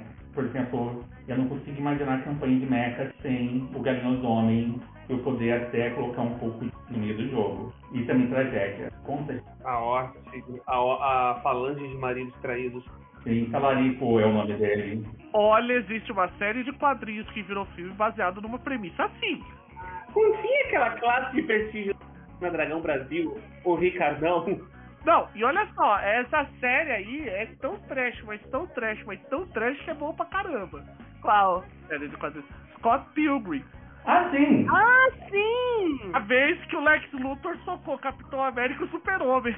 Justo! E a Capitã Marvel. E não, e a Capitã Marvel era ex. Isso é o mais legal. Isso tudo na cena punk rock do Canadá. Sensacional, gente. Mas, beleza. Te dando um comentário aleatório. Um conselho, gente, pra série. Nem sempre ser óbvio é ruim, tá? Às vezes não tem como você enfeitar o pavão na descrição e às vezes você não precisa daquilo. Se é uma parede de tijolo sem graça, você não precisa mais que isso, entende? O importante assim, a, eu acho assim, uma coisa que talvez eu diria assim, se você consegue aprender o que, que é aquilo com só lendo aspecto, já é um bom aspecto. É um bom critério. De maneira bem rápida, tipo, ah, o computador principal da base militar, ok. Olha. A elegante meio coelha do País das Maravilhas. Também funciona. Você aprende o que, que é aquilo. O que, que é aquela, aquele elemento. Tem uma siglinha em inglês que define muito bem o que um aspecto pode ser ou não e que define muito bem a extensão de um aspecto, que é o que. A tradução disso seria mantenha isso fácil, mantenha isso simples. Seu, e aí o seu você pode colocar o simplício, supício. Mantenha isso, mantenha isso seguro, é, mantenha isso simples e seguro. Cara, para RPG eu, eu, eu gosto pra, pra orientar jogadores de RPG eu gosto tanto do KISS e do RTFM. Ah, tá. Read the friendly man. Ok, eu sei que o F é outro sentido, mas eu tô tentando ainda manter um pouquinho mais. Tem É ouvindo. friendly. Eu tô tentando não. Eu tô tentando não ativar a flag de explícito no episódio, mas tudo bem. Pra você evitar uma situação de Charlie Foxtrot no seu, no seu jogo, também fugindo da flag de explícito, evitar a situação de Charlie Foxtrot no seu jogo, lembre-se sempre. Aspectos, se você não souber gerenciar, eles vão virar a bagunça do inferno. Mantenha simples e leia o manual. Sempre.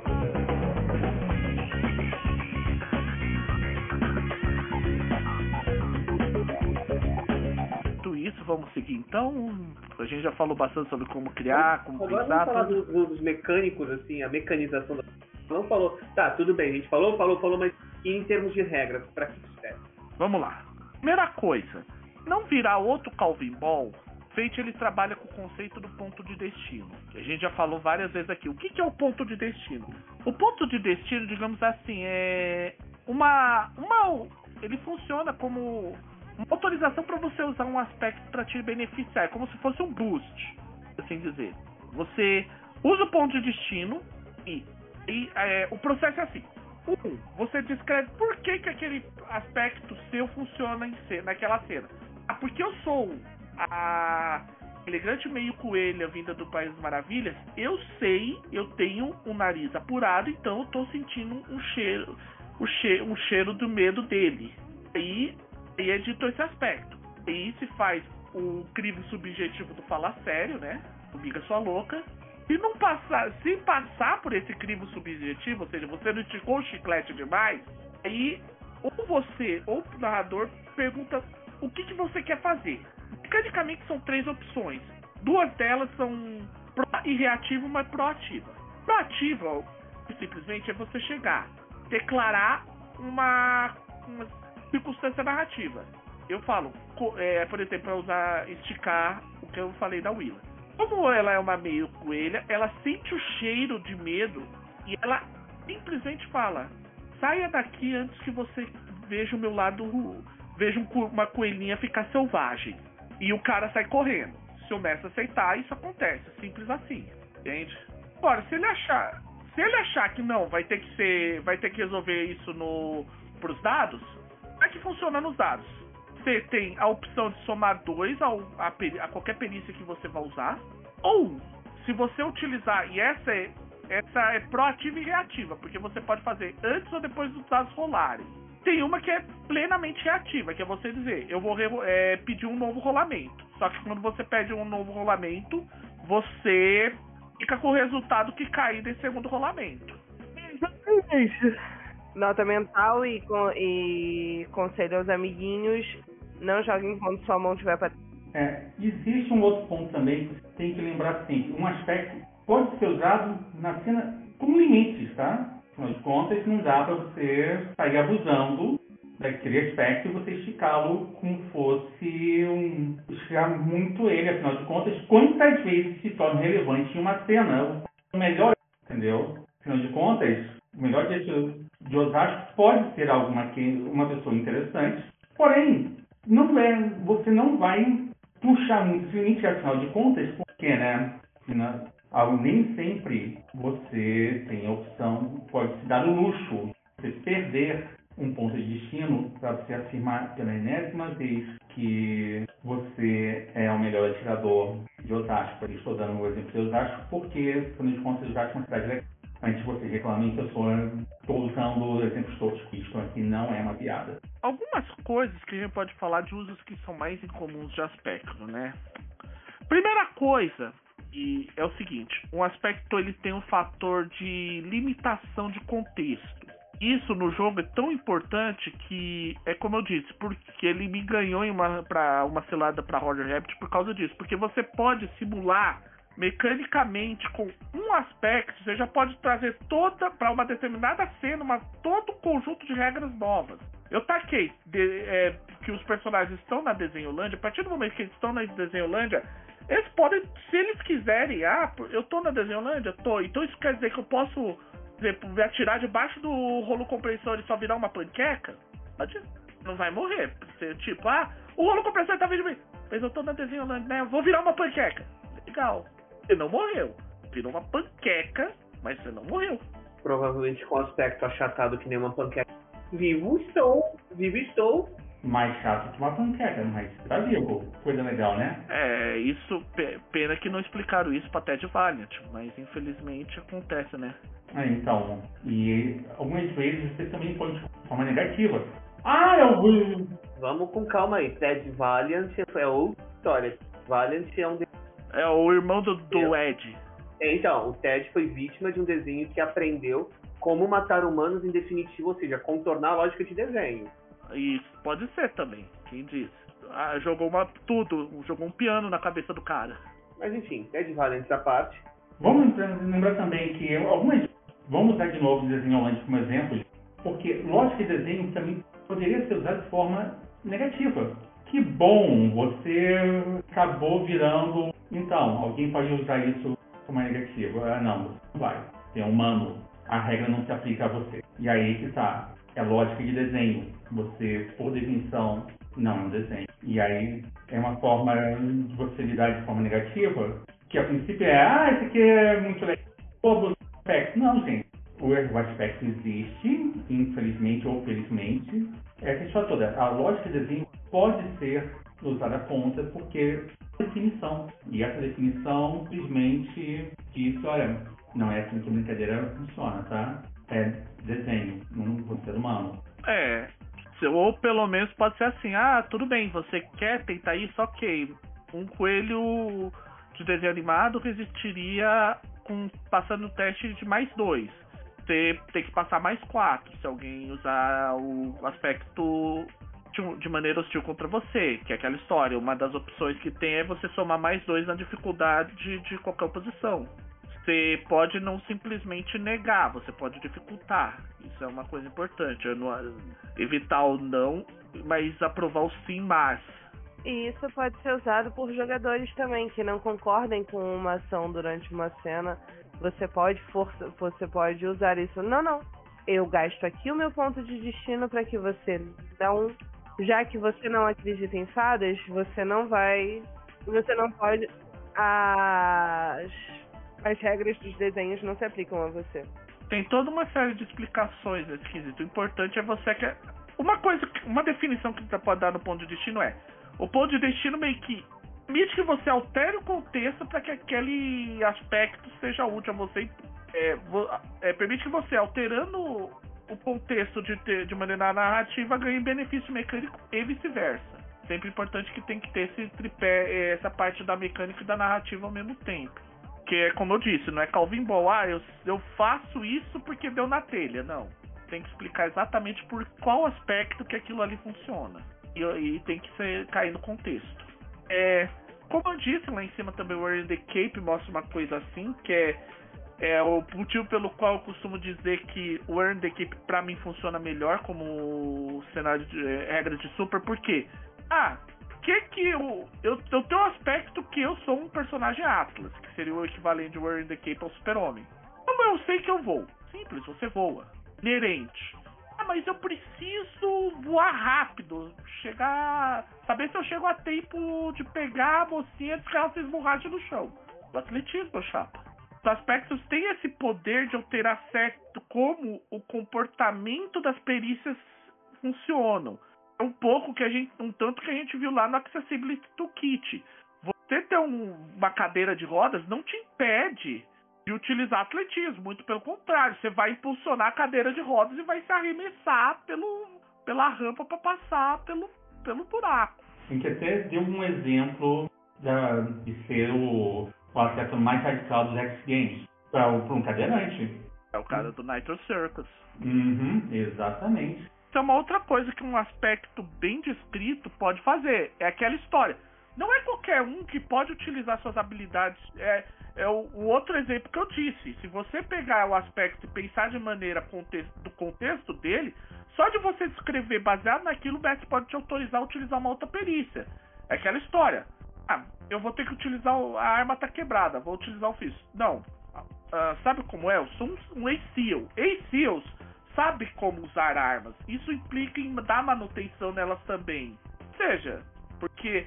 Então aquela. Ah, eu sou um cara da máfia italiana. Pô, eu tô aqui no submundo de Nápoles, eu sou da máfia italiana. Eu não preciso usar contato, eu posso utilizar roubo pra ver onde eu acho os parça. Então, algumas vezes, o, essas mudanças contextuais, se você. O, o jogador ah, bem criativo de feito, é aquilo que a gente disse lá atrás. O cara, o cara que é criativo em feito sabe utilizar bem os aspectos, ele pode sim fazer todas aquelas bonecagens, todos aqueles combos que a galera adora fazer. A gente vive falando isso. Por quê? Porque o que importa é você saber encaixar tudo na narrativa. Um uso que eu acho muito legal de, de aspectos, esse é um uso particularmente acho legal, que é assim, ao invés de você carregar, precisar fazer. Ah, você tem lá o personagem que ele tem. Vai, vamos de parar de bater um tanto no D&D, vamos bater no 3D um pouquinho? Você tem lá o cara que tem força 2, resistência 1, armadura 1, habilidade 3, poder de fogo. Isso. Você tem dois personagens exatamente iguais com isso aí. Como é que você sabe quem que é diferente um do outro? Olhando pra ficha? Apenas? Olhando pra ficha.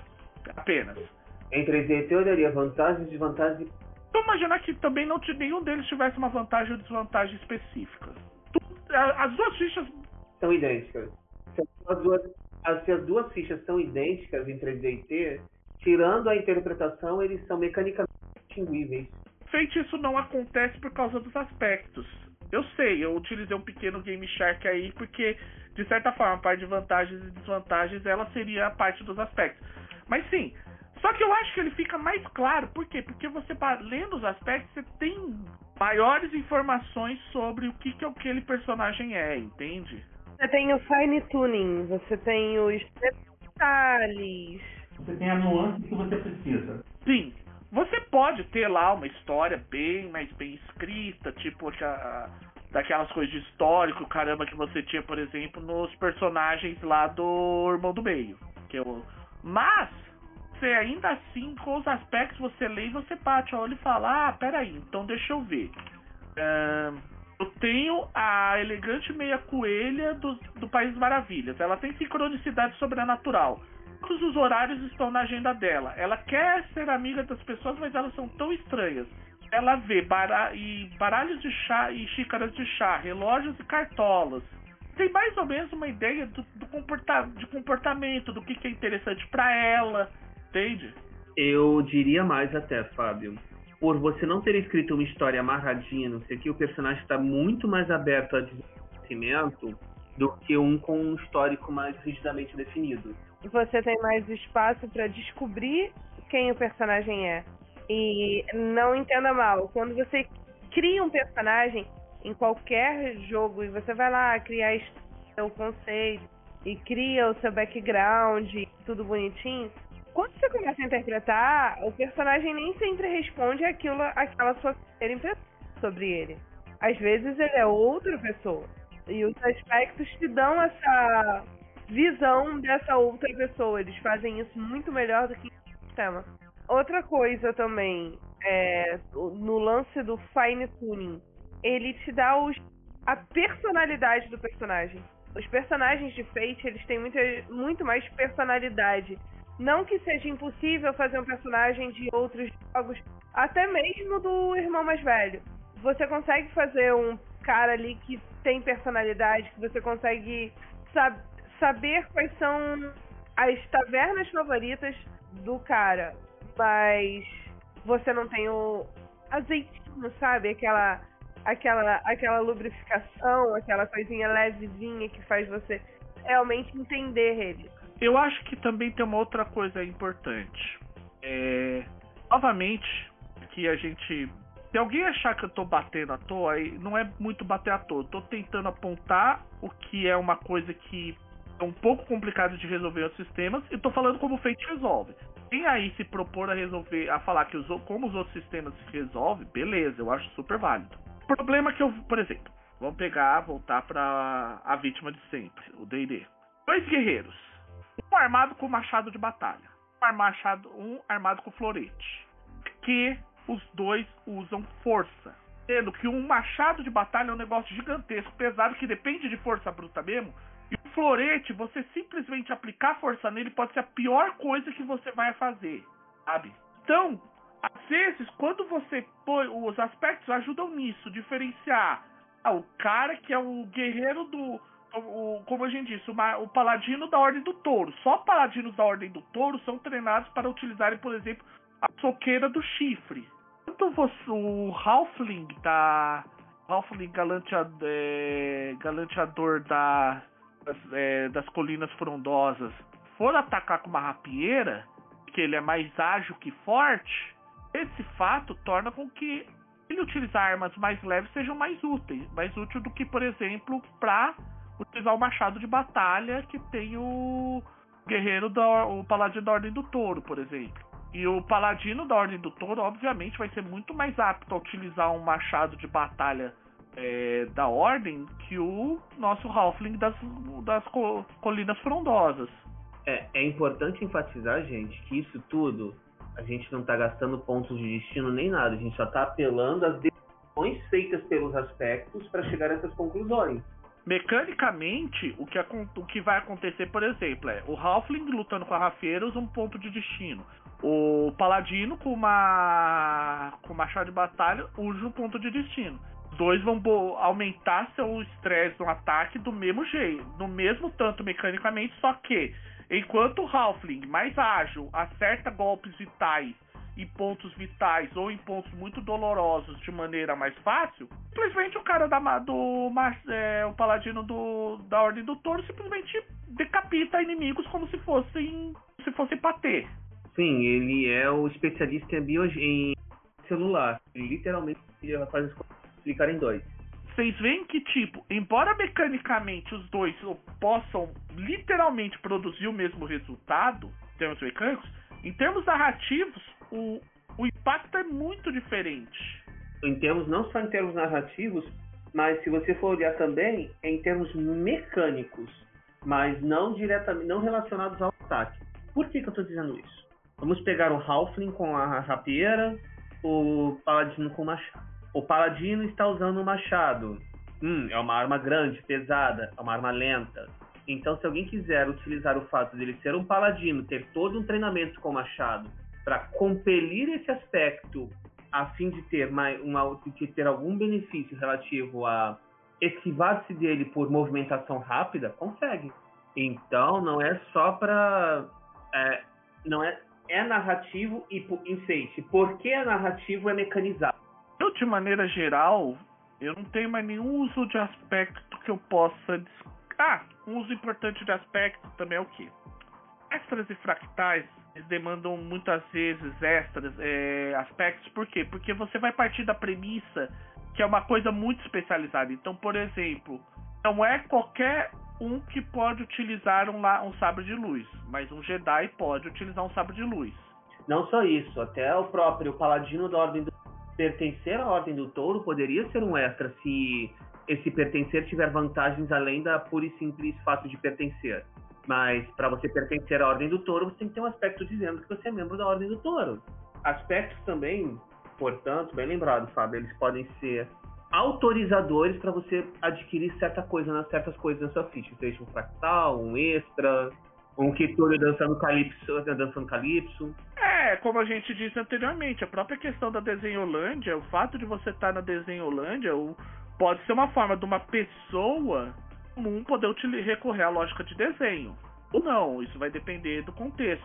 Isso, para quem lembra, tenho um quadrinho muito antigo chamado Green Jack, é, que a ideia é assim, é um cara que ele é um mercenário numa cidade pandimensional, Sinosura, e essa cidade de Sinosura tem uma característica curiosa que as leis da física, própria realidade alterada basicamente quarteirão para quarteirão.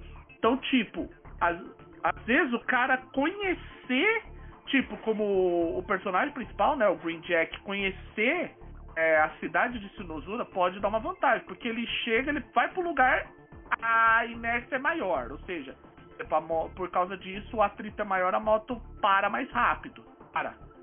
Ah, mas os caras os cara vão atirar na gente. Relaxa, relaxa, novato. O cara atira. Ah, sabe o que é, né? A gente acabou de passar para dentro de um quarteirão onde o movimento, as leis do movimento mudam um pouco. E, e por isso que a sua moto parou e as balas pararam no ar. Só que se eu pegar as balas do ar e jogar de volta, elas voltam com a mesma força que tinham antes. Sim, é, isso é, é uma possibilidade enfeite. Uhum. Obviamente vai depender do contexto da narrativa. É aquilo que a gente vem batendo em tecla até cansar hoje.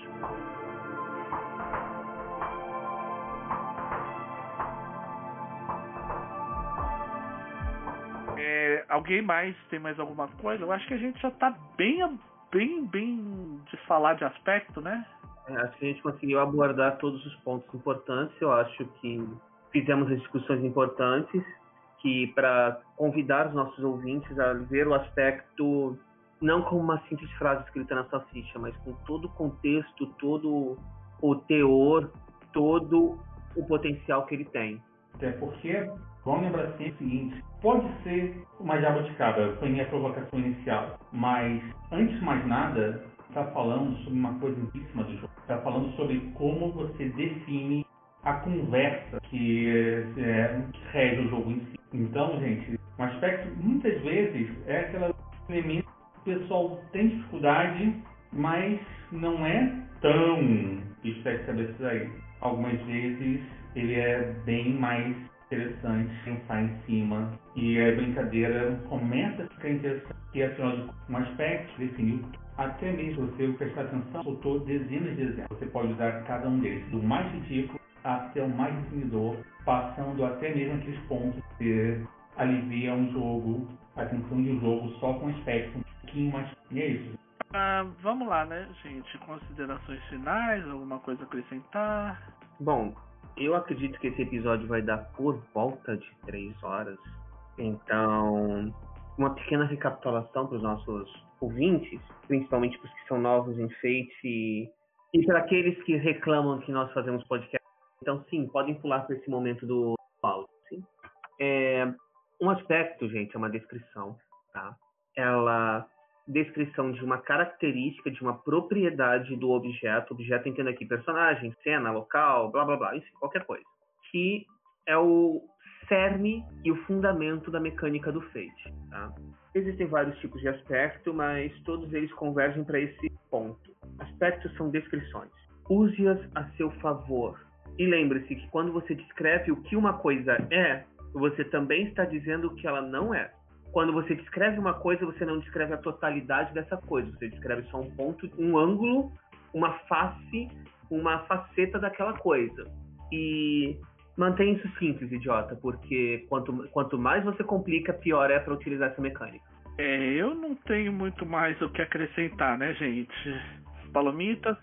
Eu acho assim, é, aspectos são seus amigos, tanto quanto pontos de destino. E não é só porque eles andam lado a lado e você pode destino utilizando aspectos, pode farmar, ganhar pontos de destinos por forçadas ou por agir conforme seus aspectos, coisas do gênero.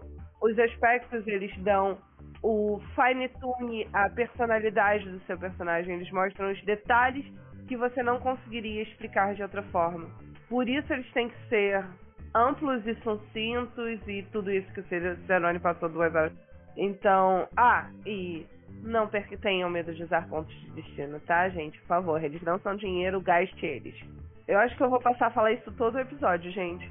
Porque é um... Não, é sério, gente. Por que, que nego economiza ponto de destino? Alguém me explica. Isso é um recurso. Isso é uma discussão para mais tarde, tá, gente? Ele é ótimo até de um, um programa. Uhum.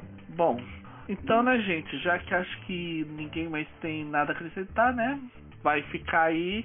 Recadinhos de sempre, né, gente? Comunidade do Facebook, é, Movimento Fate Brasil. No link, é, no show, no link do show notes também vai ficar o link pro Discord do Movimento Fate Brasil. Meio Fate Masters Podcast, arroba gmail.com. Dúvidas, críticas, sugestões. Em especial que esse, esse episódio foi um episódio mega cabeçudo. Mandem os.